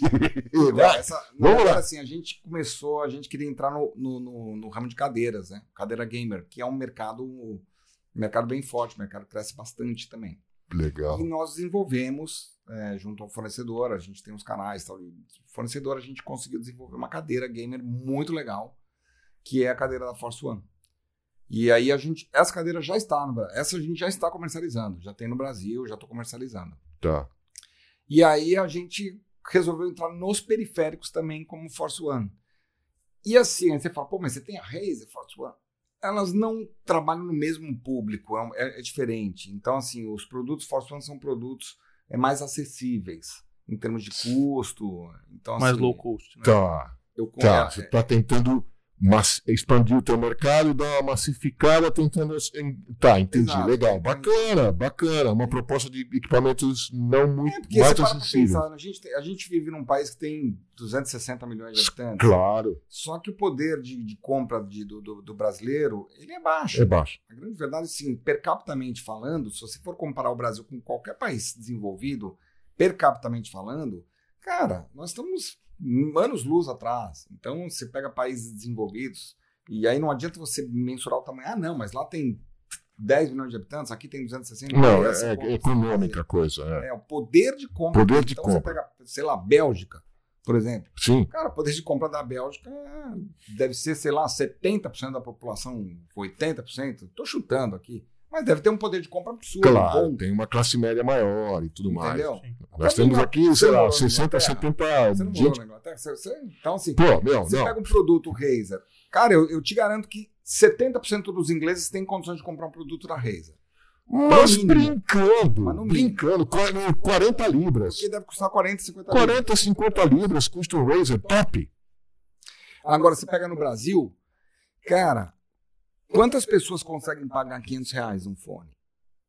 Entendeu? 50 libras, na- 50 libras na Inglaterra. Quantas horas de trabalho? 50 libras na Inglaterra é o salário mínimo. É o salário mínimo por dia que você ganha. 1.500 libras. Você trabalha um dia pra comprar. Não, não, não, minto, porque aí. você- bom, se você levar em consideração 30 dias, vai dar 1.500 libras. Mas se você levar em consideração 22, não dão 1.500 libras. Então é menos do que o salário mínimo. Quer dizer, é perfeitamente. Agora, aqui no Acessível. Brasil, o salário mínimo, você vai comprar um fone de 500 pau. Quanto que ele vai representar do salário mínimo? É, Metade. 60%. mais a metade. Praticamente, é. Mais da metade. É exatamente isso. Legal. Então a Force One vem com uma, uma, uma, uma, um- uma linha de periféricos e acessórios para videogames com um poder de custo compra, mais acessível. um custo mais acessível, menor. Com uma qualidade que muito boa bacana. Que bacana isso. Essa é a ideia. Então você vai começar a atingir todos os nichos de mercado, todas as camadas. É, esperamos que sim. Muito É, legal. é, E aí também tem outro ponto, né? Eu, numa marca própria, assim, você não fica tão refém do contrabando que eu estava citando agora. Sem dúvida alguma. Porque o cara não vai comprar lá, porque o cara faz para mim. Claro. Então, eu- o cara não consegue comprar lá. Então, como é que o cara vai comprar lá para trazer via Paraguai? O cara não vai fazer. Não. Então, eu, eu consigo estancar isso. É diferente da Razer. Razer o cara pode comprar. Hoje você, você tem, por exemplo, o, o- aquele site da China, Alibaba. Sim, O brasileiro consegue comprar do Alibaba. sim. E vem. E, vem. e muitas vezes o cara não paga imposto. E isso também é inexorável, né, Marco? E não é Esse Moama, mercado online e- é inexorável também. Coisa, e não é via Paraguai. Aí eu tô falando de. Aí é problema Brasil mesmo. Sim. Os Correios brasileiros hoje, ele, sim, não se tem a quantidade da. Você não tem ideia da quantidade de caixas que são transitadas diariamente pelos Correios. Eu tenho. É uma coisa assim. É absurda. Então o que acontece? O, o, o governo, os Correios, eles não têm mão de obra suficiente para olhar e checar caixa por caixa. E nem capacidade física, material, logística. industrial. Não tem. Não tem. Então Não o que tem. acontece? Cara, muita coisa vem que deveria ser taxada Sim. e passa batido. É. Passa batido, cara. Porque não Uhum. tem. Você não tem qualificação. É, é, Não, é falsa declaração de conteúdo. Pronto, acabou. Acabou. Você é fácil passar co- coisas pelo correio com falsa declaração de conteúdo. Infelizmente. Muito fácil. Não tem como escanear. É a mesma coisa que acontece nos portos, by the way. Entendeu? 5%, por- 5% da, de- da quantidade de contêineres que, que entra é, de importação no Porto de Santos, e olhe lá, é escaneado. O nego sabe o que, que tem. Fisicamente falando, né? O resto vai no, na- no fio do bigode. Bom, chute. você, você trabalhou com despacho, eu trabalhei com. Eu vi muita coisa que até hoje eu não me conformo, mas tudo bem. É parte do jogo, como você diz, e não tem como mudar. É Brasil. É, que é uma coisa que a gente tem que aceitar. Eu não eu aceito, mas aceito. Eu entendo, mas não aceito. Mas tudo bem, deixa pra lá, é outra coisa. É Bom, mas eu fiquei, go- gostei dessa coisa do Force One, velho. Gostei bastante. Eu acho que isso é uma preocupação bem sadia da, da- da- de vocês como empresários, entendeu? De tentar É, massificar. não- é óbvio que eu representando uma marca é muito diferente. Eu não sou o dono da Razer. Eu não posso fazer o que eu quiser com a marca. Eu não posso fazer é, em termos de, de comunicação visual. Eu não posso fazer eventos do jeito que eu quiser. Eu não posso. é, você tem que respeitar as diretrizes, As do teu diretrizes, do dono claro. da marca. E nada mais justo, porque o cara trabalhou para isso. Óbvio. É, então, assim, você trabalha by the book. Ele tem todo um plano já traçado, Exatamente. planejado Então para a marca fazer dele. de acordo com, com a diretriz que o cara que o cara desce. O cara chega e fala, bem, você tem que fazer assim, você vai fazer assim. Os caras falam, Que é o que você, de repente, está pretendendo com a Force One. Não A é verdade? é você- a ideia é essa. Você tem uma, uma, uma, uma, uma flexibilidade, uma liberdade maior do que você tem. Claro. Mas, é, cara, são coisas distintas. A gente, a ideia, óbvio, em momento algum é largar, é seguir com o Razer. A gente, pô, tem um. A gente, meu, eu amo o Razer, cara. A gente. Não, sem dúvida alguma que você tem que amar a Razer, entendeu? Mas Cara, eu faço não, assim, votos, eu, fa- eu particularmente faço votos que você com a Force One se torne uma Razer a nível mundial Deus e permite. possa se libertar da Razer, né, ok? Mas não é, No bom aí tá, sentido, não no bom sentido. Cara, sabe, sabe por quê? Eu vou te falar. A Razer, pra nós, É uma mãe. eu falo em nome dos meus sócios, é, cara, como se fosse o nosso filho, porque nós fizemos essa marca ser o que é no Brasil. Inclusive, nós fomos muito elogiados mundialmente já pelo trabalho que a gente fez com a marca no Brasil. Os eventos que a gente faz no Brasil. O Brasil foi o primeiro presente. país na América Latina a ter a Razer? Não entendi. O, o Brasil foi o primeiro país na América Latina a ter, a ter a Razer? Não, o México, México é, teve- já teve. É, Chile, Peru, Argentina. E acho que simultaneamente. Simultâneo, tá. Não, Foi não, um me recordo se houve, não. Mas, assim, o que eu posso dizer é que na América do Sul eu represento 80% da- das vendas da Razer. Na América do Sul. Uou! América do Sul. Uou! Deve ser por ali. Alguma coisa nessa 70, não, não sei E precisar. isso só atendendo o mercado brasileiro. mercado brasileiro. Que, mas também é o tamanho do Brasil e. Cara, a Argentina, cara, além de ser um país territorialmente. Não, eu digo, se você quisesse vender para a Argentina, de repente, você poderia? Não. Não. Eu só posso vender Brasil. Só Brasil. Ah, entendi. Tá. A Argentina, as feitas são vendas, são feitas nos Estados Unidos. A gente só comercializa Brasil. Ok. Então, tá. tá. Entendi. Eu- Eu não, não vendo fora do Brasil. Entendi. Eu vendo só, só, só no mercado local. Mas, enfim, cara, a gente tem uma, uma, uma relação com a, com a marca, é, com a Razer, cara, muito. Pô, é um carinho. A gente. São 16 anos de, de, de parceria junto. A gente fez ser o que é hoje aqui. É uma marca super conhecida, super respeitada. Tá. E, e é o que eu te falei, a gente, pô, o próprio dono da marca, que é um cara super low profile, super fechado, assim, para fazer elogios, principalmente, é um cara muito reservado. Cara, já teceu várias vezes elogios a nós aqui no Brasil. Tipo, de virar em reuniões que estavam pa outros países e falar, ó, se vocês fizessem igual o Brasil fez, vocês teriam tido um sucesso muito maior. Olha, vocês se tornaram case. Que legal. Sim, já, em alguns casos já. Que legal. Os eventos que a gente faz, tem um evento que é todo ano, que agora, em virtude da pandemia, nos últimos dois anos não teve, que é a BGS, que é Brasil Game Show. É a maior feira de games da América Latina. É, É de vocês? Não, não. É, não. O evento é. O é- evento é- o evento, o dono Vocês do evento participam. chama-se Marcelo Tavares, é um cara, um cara gente boa pra caramba, muito amigo meu hoje. E o evento é gigante, então assim, você tem, cara, estão todos os publishers, estão todos os meus concorrentes, é um, cara, um evento que são cinco dias de, de evento, você movimenta 300 mil pessoas, basicamente. Pô, Lipe, você podia trazer esses bacanas aí pra gente falar, né? Não, E dar, dar, isso- dar um é segmento, dar, tá um segmento nesse assunto, Sim, cara. sim. E isso é uma visão que estava passando sobre é, o amor à marca. Porque, por exemplo, eu, eu de 2013 a 2016 fui como um mero visitante. Visitava os stands. 2017 a 2019 estava com a Razer no stand. Já foi uma outra visão. Ele, como o, o diretor da Razer Brasil, um dos diretores da Razer Brasil, vê, eu acho que é o maior ápice, né? Na, na BGS você vê o que é a marca. né? Ah, Mas é, escuta, você, consegue- você ia no, no stand da Razer como gamer. Do- até 2016, sim, eu ia como uma pessoa comum, uma pessoa que ia lá pra ver os produtos, Tá. conhecer. Tá, e depois você foi na gamer. Na, na, sim, na- por conta, da, por conta da parceria do Lucas, eu comecei a ir e ficar dentro, ver, ver o inside Ok. do, da Razer? Tá. É, foi, foi nesse, foi, nesse, foi numa desses eventos que rolou o lance da gostosa? Foi, foi. é mesmo? Galera. Olha, essa. Conta aí pra nós, Marco. Conta aí. Olha que foi. Cara, Olha que foi. Já tá cascando. na verdade foi o seguinte, a gente tava, É, fala aí, eu tava lá fala. no stand É, é. e eu tava eu, ele e o pai dele, né? E aí passou uma menina lá, e esse aqui virou e falou, meu, que gostoso, hein, meu? Aí eu olhei pro Fábio, né, pro pai dele, e, e falei assim, falei, vou dar uma nele. Falei, você tá louco? Falei, minha mulher, cara. Como é que você fala isso da minha mulher? Você tá louco, mano? Eu falei, meu, sai fora do meu stand. Você tá pensando que isso é falta de respeito? E aí, ele, meu, o moleque ficou. Não, desculpa, desculpa. Não, desculpa o cacete. Que desculpa, cara. Bom, Primeiro ano que eu tava lá, 2017. aí eu saí com o Primeiro Fábio. ano. Eu saí com o Fábio do stand. E eu falei, Fábio, não desmente, deixa ele achar. Deixa ele achando umas duas horas.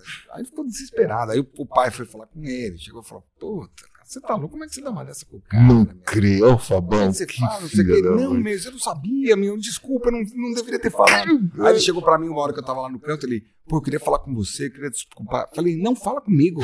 Falei, desculpa, não, desculpa. Irmão, eles não, não seguraram com isso, você. velho. É Eles mesmo? seguraram Falei, isso. cara, sai fora. não tem ideia. Tu não tem ideia. E aí, tu chamou a mulher do cara de gostosa, velho? Que história é essa, mano? Não, mas não era. Ah, não é? Não, não era. Não, era mesmo. Não, se fosse Eles pra alopraram. verdade, eu dava uns tapas na cabeça É, dele. eles alopraram. É, Eles o alopraram. O grandão. É, eles alopraram. Te colocaram de castigo até. Te colocaram de castigo o escambau, aí, Botaram mano? de. Colocou ele de castigo, não foi? Sim, aí o pai colocou ele lá no, no estoque e falou: fica aí, fica aí que eu vou, No estoque. Vou conversar com ele pra ver isso, se. isso eu tava com o quê? 16 anos. 2017, 16 anos. Imagina, eu lá, an- antenado no 480. Cara, o que, que que eu fiz, maluco? Aí no final, chegamos, eu falei, aí eu, não eu falei, Fábio, fala lá, vai, vamos, vamos falar que senão, pô, o moleque vai... Aí ele começou a chorar, disse que foi falar que o Fábio chorou, né? Chorou, né, Fábio? Diz que ele começou a chorar. Puta, tá Eu, vendo? Porra, pai, foi mal, eu não, eu não queria ter feito isso, pai. Aí eu falei, não, não, agora chega, vai, fala, Chega, Fala com ele, fala com ele. vamos falar lá, vamos liberar. Ficou lá no depósito de castigo. Fiquei Tá lá certo, olhando o tá caixa e certo. falando, cara. Ai, meu Deus, que legal, cara. Mas, velho, pra mim, sinceramente, BGS é top 3 experiência da minha vida. Sem É. sombra de dúvida. Sem sombra de dúvida. Não, eu, eu, eu, eu def- definitivamente, eu definitivamente, é, eu entendo muito bem esse- essa, essa paixão pelos, pelos videogames e tal, porque eu me recordo bem, é, eu tô com 60 anos, eu me recordo bem, em 90 eu trabalhava numa empresa em Londres, da SDS, chamava-se SDS, e os caras também tiveram uma ideia assim, bem, mais ou menos genial, que nem a tua, pá. E eu fui trabalhar para os caras. E, e foi naquele ano que lançaram aquele jogo de Fórmula 1, que a FIA lançou aquele jogo de Fórmula 1. E não tinha nada, a gente jogava no teclado. No teclado. Isso X. 90 aí? X, 90. 90. Acelerava no, no, no espaço. XZ, é, barra de Não espaço. e é só tinha- volante naquela Você- época. Não tinha nada. A gente, e a- e a- eles tinham uma rede de computadores no, no escritório. Então, no, no sábado, a gente trabalhava de manhã até a hora do almoço. E à tarde, até tipo 8, 9 horas da noite, a gente ficava jogando, cada um num, num, num, num No computador. servidor. Canto no servidor. É, ele colocou o jogo no servidor central da empresa e a gente ficava jogando, tirando ra- campeonato. E fazia, e, e fizemos, um- chegou um ano que a gente fez um campeonato seguindo a Fórmula 1. Nos fins de semana que tinha a corrida de Fórmula 1, a gente fazia um- a mesma corrida no escritório no sábado de tarde. Então eu entendo bem essa paixão, né, que E- essa e molecada. Isso, e isso segue até hoje. Hoje, eu participo de ligas também de Fórmula 1. Eu jogo muitos jogos, mas de Fórmula 1 é o que eu tenho mais seguido.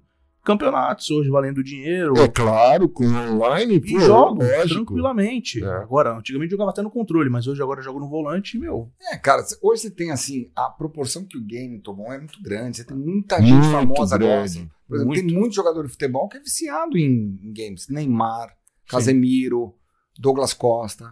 É... Não, é viciante, é muito os caras legal. É Então, muito assim, legal. Você falou de Madrid, a- antes do, do programa começar. O Hum. Casimiro abriu um centro de treinamento, eu acho que de quatro andares. Um prédio de quatro andares, um centro de treinamento gamer em Madrid.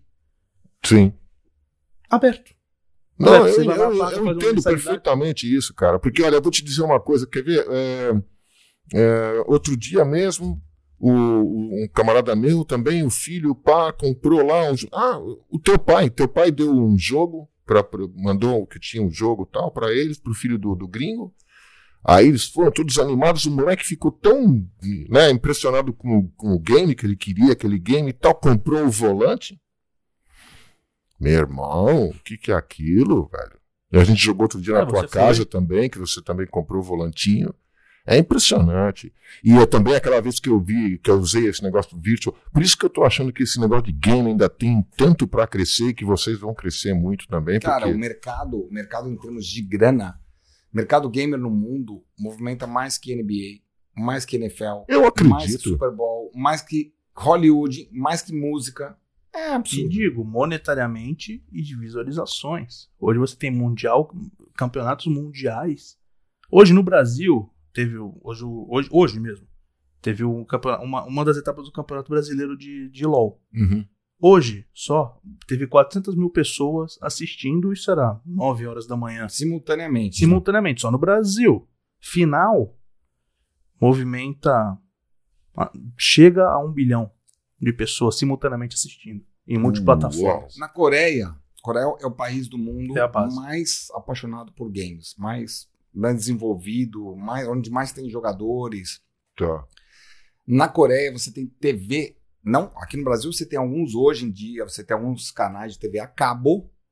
Caso o Sport TV 3, por exemplo, ele, ele, passa alguns campeonatos. Sim. É, tem um outro canal agora que, enfim, ou YouTube e tal. Não, na Coreia você tem três canais de TV aberta, que são canais games. Games. 100%, 24 horas por dia a programação dos caras é games. Canal aberto. É diferente. Virou, li- É virou você pegar uma, um. SBT, por exemplo. É uma Record, uma Globo. Canal aberto. Cara, E é 24 horas por dia a programação games. Na Coreia virou esporte olímpico. Hoje, League of Legends e CS é são os principais jogos. É esporte olímpico. Hoje, lá, jogador profissional na Coreia ganha mais do que o time coreano de futebol. Nos, nos Estados Unidos também. Nos É, Estados isso Unidos aí tem. É que nem futebol, tá? É, você tem cara aqui no Brasil que ganha muita grana com games. Muito dinheiro. Tipo, mais 100 Mais que tu. por mês. Mais que tu. Pô, tá brincando? eu sou uma joaninha. Eu sou uma, um percevejo. Olha, velho. Tem cara que ganha 5 milhões por mês. Mas o cara também é assim, ele é o Pelé do videogame. Exatamente. É o tal negócio. Quanto, quanto ganha o Neymar por mês? 10 milhões de reais? Quem é o top gamer hoje aqui no Brasil? Quem Ah, é? Quem é, no- Felipe? Hoje Quem você é? tem, um Ah. jogador, você tem um, um jogo que é muito jogado aqui no Brasil, que é o Free Fire, Sim. que é um jogo mobile, que é um jogo feito para celular. Então, ele, ele, a amplitude que ele tem é muito maior, porque todo mundo tem um celular. Nem todo mundo tem um PC, mas todo mundo tem um celular. E aí você tem um cara que chama Nobru, que é um menino super gente boa, um moleque, moleque gente boa pra caramba.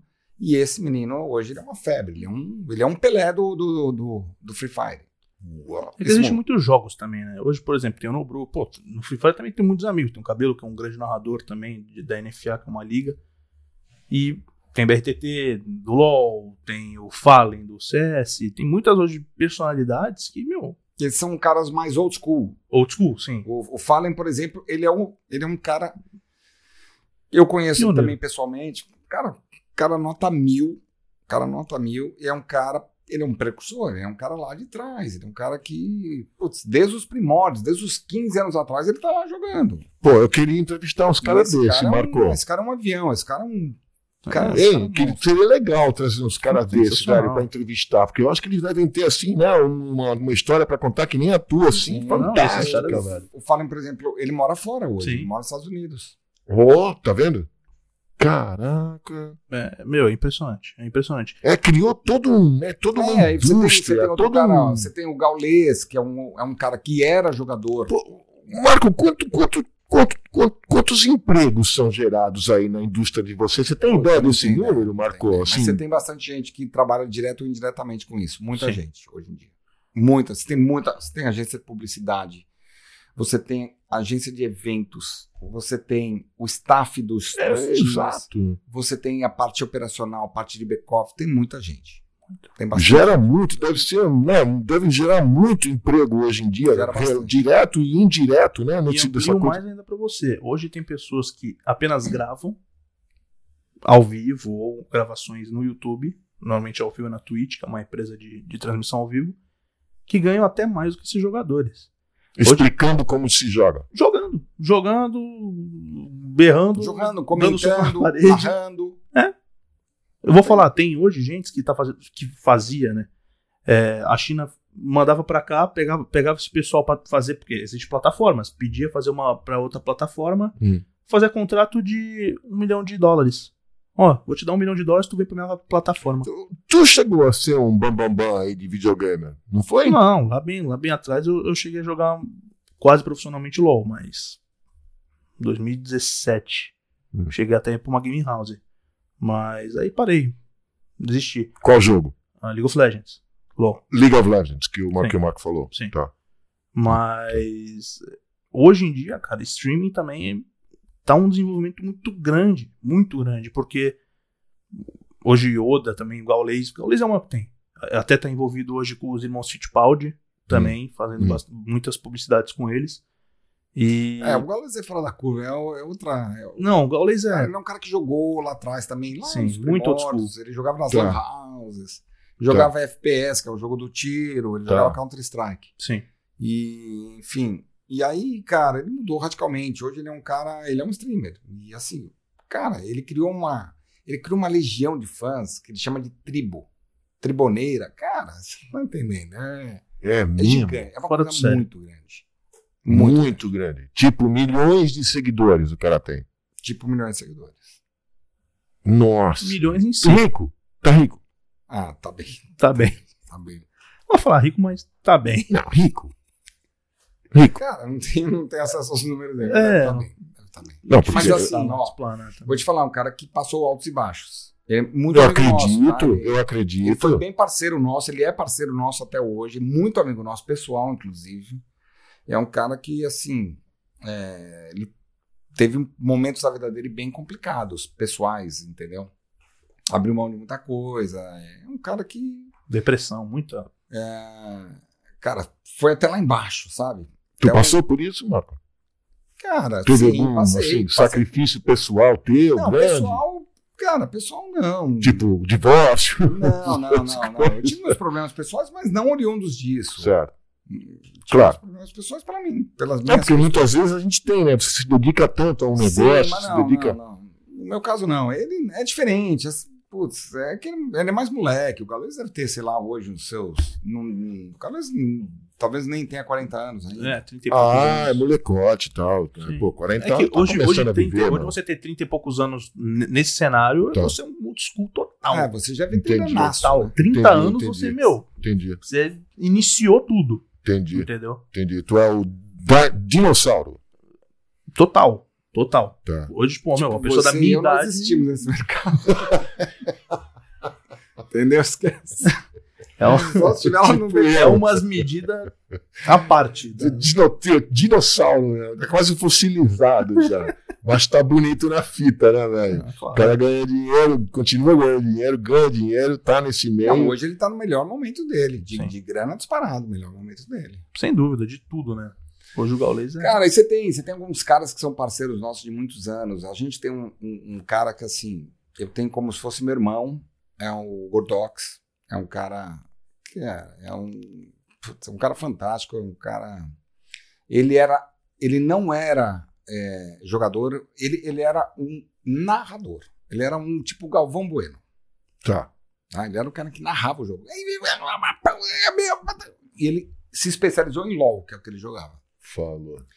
durante muitos anos. Aí ele foi migrando, ele foi trabalhar no Sport TV, quando começou as transmissões online, é, é ao vivo, em canal é, cabo, Aberto. ele era o cara que, é, que, que narrava, Tá. então ele ficou no Sport TV há, há alguns anos, acho que ficou, sei lá, uns, Um, Dois anos, né? acho que até mais. Até mais. Acho que até mais. Mas assim, ele é um cara que sempre foi Razer. Então, assim, ele sempre jogou de Razer, ele sempre fez as coisas de Razer, assim, e assim, o relacionamento que a gente tem com ele é pessoal. Cê- Assim, vocês patrocinavam ele? Sim, durante muitos anos, sim. Hoje, Legal. assim, é nosso irmão. Ele, cara, ele é um embaixador.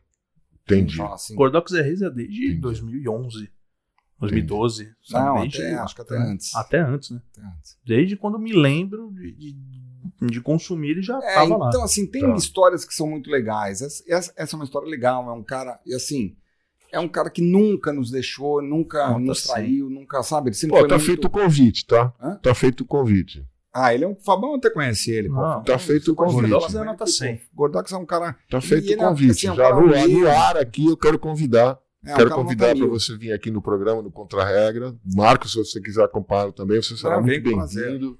Aí você eu tem, acho ó, eu, um tema fascinante, Eu tenho cara. um outro exemplo que é muito legal, assim, que, que me dá um prazer muito grande, e eu tenho certeza que para os meus sócios também.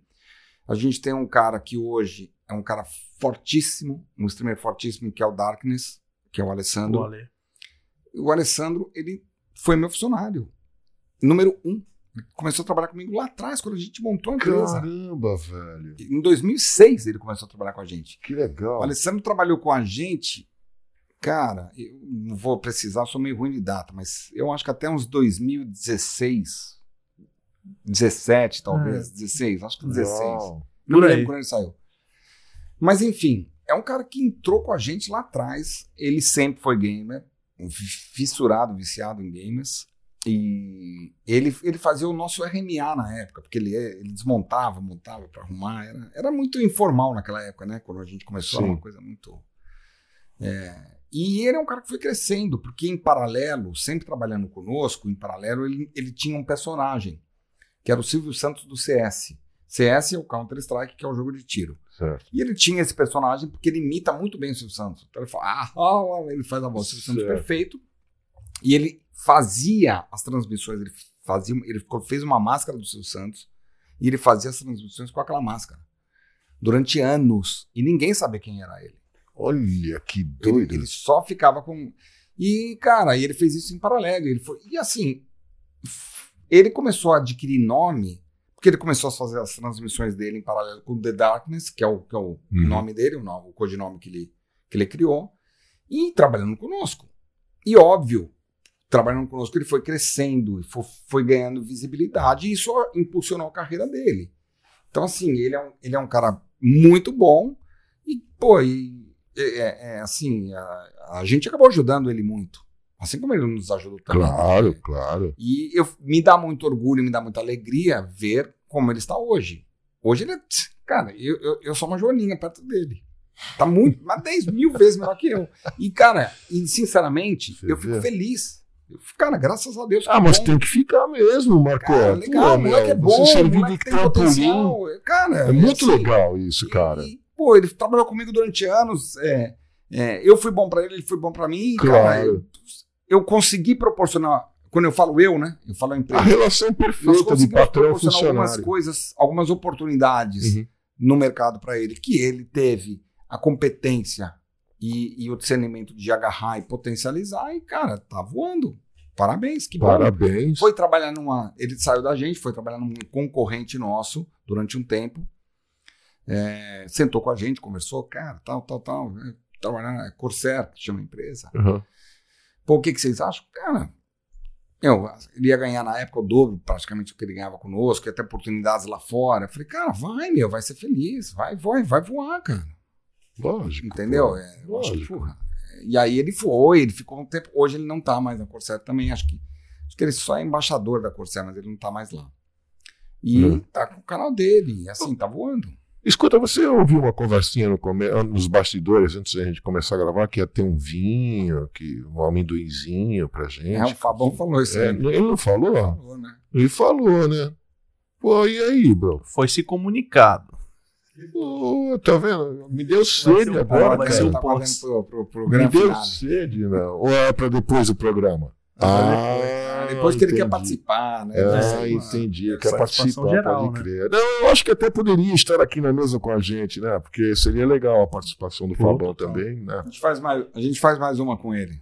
Vamos fazer. Porque, pô, eu queria que se você puder trazer esses personagens, ô, ô, Marco. Cara, podemos tentar. Porque É, eu acho isso um tema fascinante, essa é, coisa de games. acho que é um cara tudo. mais acessível pra gente conseguir, porque ele tá próximo, ele tá aqui, mas. Não, não, não. Eu digo, pô, quando tiver uma Legal, oportunidade, podemos nada, sim. nenhum compromisso, por favor, não me entenda mal, mas eu gostaria de explorar ainda mais esse assunto, gostaria que você se sentisse muito à vontade também, Obrigado. porque já que você está falando que hoje você tem um, um ex-funcionário que voou e que né, você ajudou no começo, eu humildemente peço a você que também ajude a gente aqui, é, Lógico, pelo menos o que eu- contra-regra, né? Porque eu acho assim, histórias, porque é exatamente isso. O contra-regra quer contar essas histórias que você acaba de mencionar, entendeu, Marco? É, de- desses caras que você deu uma força no começo, que hoje, pô, estão alçando voo. É exatamente esse o propósito do programa, é ter essas experiências de vida que a gente possa transmitir para as pessoas enquanto elas ouvem a gente conversando e de repente, quem sabe, né, se inspirem em, você Cara, eu, eu acho assim, é- é- é- isso, isso vem de mim e eu pô, procuro passar isso para as pessoas. Eu acho que, primeiro, você não pode desistir dos seus sonhos. Eu acho que você tem que correr Sem atrás. Nada é fácil, não é fácil. Você tem que comer grama pra caramba. É, todo mundo olha, o, o brasileiro ele tem um péssimo hábito de olhar uma pessoa prosperando e virar e falar, pô, esse cara deu uma sorte, esse cara, ah, puta que pariu. Cara, então você pega o exemplo desse Alessandro aí do Darkness que eu falei. Cara, ele é um cara que não tinha dinheiro pra comer, praticamente. Eu acredito. E hoje ele anda numa BMW de 400 mil reais. eu acredito. Cara, que tesão, que tesão. que legal, entendeu? Que bom, Sim. que felicidade. Sim. Porque assim, Ninguém foi lá e deu pra ele. Tó, pega aí. Não, ele, Ele, correu ele atrás. batalhou, ele comprou, ele ralou, ele, ele abriu mão de uma série de coisas, ele, entendeu? Ele foi evoluindo devagarzinho. Então, assim, eu acho que a gente, quando eu falo a gente, eu falo, não tô falando do meu mercado, eu tô falando do, do ser humano de uma forma geral. Eu acho que a gente tem que parar com essa mania de invejar os outros e passar a admirar os outros, entender como que ele conseguiu aquilo e ver a história, porque tem uma história envolvida atrás daquilo. Tem até um ditado a respeito disso, né? Todo mundo vê as pingas que Eu eu, tomo, tomo, mas ninguém vê os tombos É, que eu levo, não é isso? Entendeu? É exato, porque lá atrás, eu, por exemplo, eu me fudi muito. Eu, por exemplo, tinha meses que eu ganhava um salário bom num determinado mês. Pau. Em março, eu ganhava lá uma comissão boa. Pá. Chegava abril, maio, junho, não ganhava um puto. Ficava três meses sem ganhar nada. Eu tô ligado, Entendeu? Eu sei. Aí, cara, você fala, meu, ferrou, E porque a agora? conta de luz chegou em casa, porque o negócio chegou, aí a mulher ajudando a pagar. Meu, teve uma época lá, lá atrás que uns seis meses que eu fiquei sem ganhar grana. Cara, e vivendo com o salário da, da, da minha mulher, e ela me ajudando. Então, assim, é, a gente tem que entender e, e- e valorizar quando as pessoas, pô, elas prosperam, elas. E, e assim, elas crescem, porque, ah, óbvio, toda regra tem sua exceção. Tem muita gente também Claro. que vem lá, o filhinho do papai, o cara herda e Claro. tal. Mas tem muita gente que ralou. Eu sou uma dessas pessoas, meus sócios também. A gente veio do nada. Literalmente, eu te contei a história lá atrás. Eu peguei dinheiro emprestado pra montar um negócio. Sim. Poderia ter, não, poderia Poderia não não ter dado certo. Aliás, a grande chance era não ter dado certo. Porque, infelizmente, no Brasil, quando você monta uma coisa, quando você tem um sonho, a probabilidade de você não ter sucesso é muito maior do que você ter. Muito eu, maior. eu tenho uma filha de 7 anos, de 8 anos, fez 8 anos agora, dia 23 de setembro. E eu falo pra minha filha: você vai tomar muito mais não do que sim. Você vai ter muitos, muito mais decepções do que alegrias na sua vida. Definitivamente. E eu falo pra uma menina de 8 anos, porque vai acontecer isso com ela. Eu falava isso pra minha filha quando ela eh, enchia o saco pra estudar.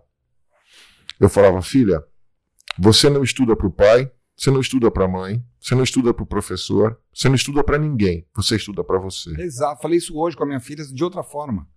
De outra forma, minha filha tá, com, tá usando aparelho e ela não tava usando. Eu falei, meu, você tem que usar o aparelho, filha, você tem que usar. Eu falei, ela falou, desculpa, pai. Eu falei, não tem desculpa pra mim. Você não tá fazendo mal pra mim. É, Você tá fazendo mal pra você. você mesmo. Porque são seus dentes que não vão ficar corretos. O meu tá aqui, ó. Eu tenho 50 anos, meus dentes estão aqui, tá tudo bonitinho. Só que os seus não vão ficar. Então, assim, você tem que pensar que você não está fazendo mal pro seu pai, que você está fazendo mal pra você mesmo. Exato. Entendeu? Então, cara, é, é, é assim, eu acho que a gente tem que trabalhar isso. É, é legal você ver as coisas crescendo, as pessoas à sua volta crescendo. E, e eu, eu sou um cara assim. Isso é uma coisa que eu sempre levei comigo. Eu acho que Deus ajuda muito. Eu sou um cara, acredito muito em Deus. É, eu acho que a gente tem que agradecer. Claro. É, Sempre. ninguém. é, é, primeiro que nem. É, Existem alguns ditados que eu levo na minha vida. Um deles é: uma andorinha voando sozinha não faz verão. Ninguém consegue nada sozinho. Não. Entendeu? Ninguém é uma ilha. Exato. Eu não sou o cara. Você é um Marco. Não, não sou. O- Entendeu? Assim como o casamento que eu tenho com, com os meus sócios é a prova disso.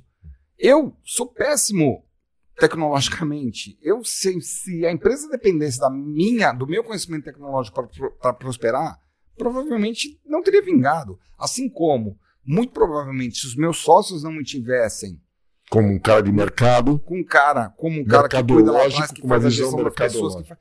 talvez eles também não conseguissem. Claro. Então, assim, as pessoas dependem umas das outras. E, e essa junção é, é, o- é o que faz com que, com que as coisas prosperem ou não. Então, esse é um dos ditados. Segundo, o essencial é invisível aos olhos. Cara, esse- essa frase, as próximas duas frases são do livro do Pequeno Príncipe. O essencial é invisível aos olhos. O que, que é essencial na vida? É isso? Eu tô olhando para isso. Não, não é. É isso? Esse relógio? Não, não é. Cara, é o sentimento, é o carinho, é o respeito. São coisas, é o amor, são coisas que você não são tangíveis. Você não consegue pegá-la na mão. Amizade, Amizade, respeito, respeito, compreensão, justiça. enfim, Sim. são, são as coisas abstratas. Isso é o essencial. E a terceira, não existe troca sem perda. Você tá, Esse último ditado, você está executando ele o dia inteiro na sua vida, em qualquer momento. Agora está sendo exer- exercitado esse ditado. Eu estou aqui com vocês. Eu estou trocando estar na minha casa com a minha filha e com a minha mulher. E eu estou aqui com vocês. Sim. Aí a questão é a seguinte: valeu a pena? É legal? Não, valeu. Que bom. Puta, não valeu, foi uma merda. Cara, não repita. Não faça isso. Então, quando você for fazer alguma coisa, faça alguma coisa valer, faça aquilo que você está fazendo valer a pena.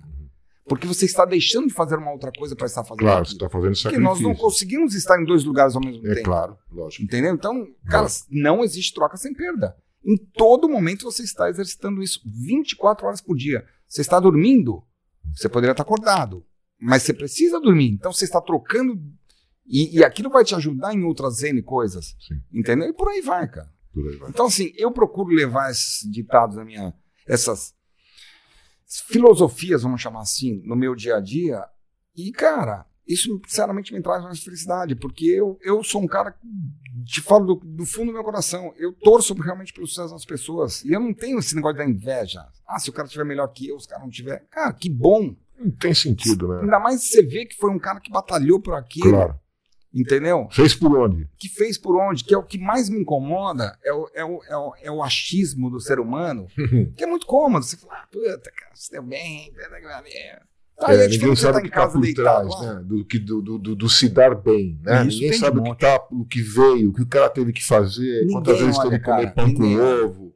E Entendeu? a grande maioria das pessoas ralou, e ralou muito. Você pega, cara, dono de empresa com 20, 30 mil funcionários, que o cara, por exemplo, você pega, eu tava lendo a história do, do, do, do- pô, eu conheço, não tava nem lendo, o, o dono do Habibs, Uhum. é um conhecido meu. E, cara, conheci ele por outras coisas, nada a ver com o meu trabalho do, de games, por outras, outras situações. Meu, o cara, pra você ter ideia, é, a história dele é fantástica. Você pega o livro, ele tem um livro, pega o livro, você vai ler. Então, assim, é um cara que lá atrás. É uma história muito O cara legal. ficava até 6 horas da manhã, das duas às 6 horas da manhã, fazendo a porra da coxinha É. lá pra fazer, pra fazer o negócio. E, aí você olha o irmão, Habibs hoje, o cara tem Habibs em todo canto, tem 15 mil funcionários, aí você fala, puta, esse cara é uma magnata.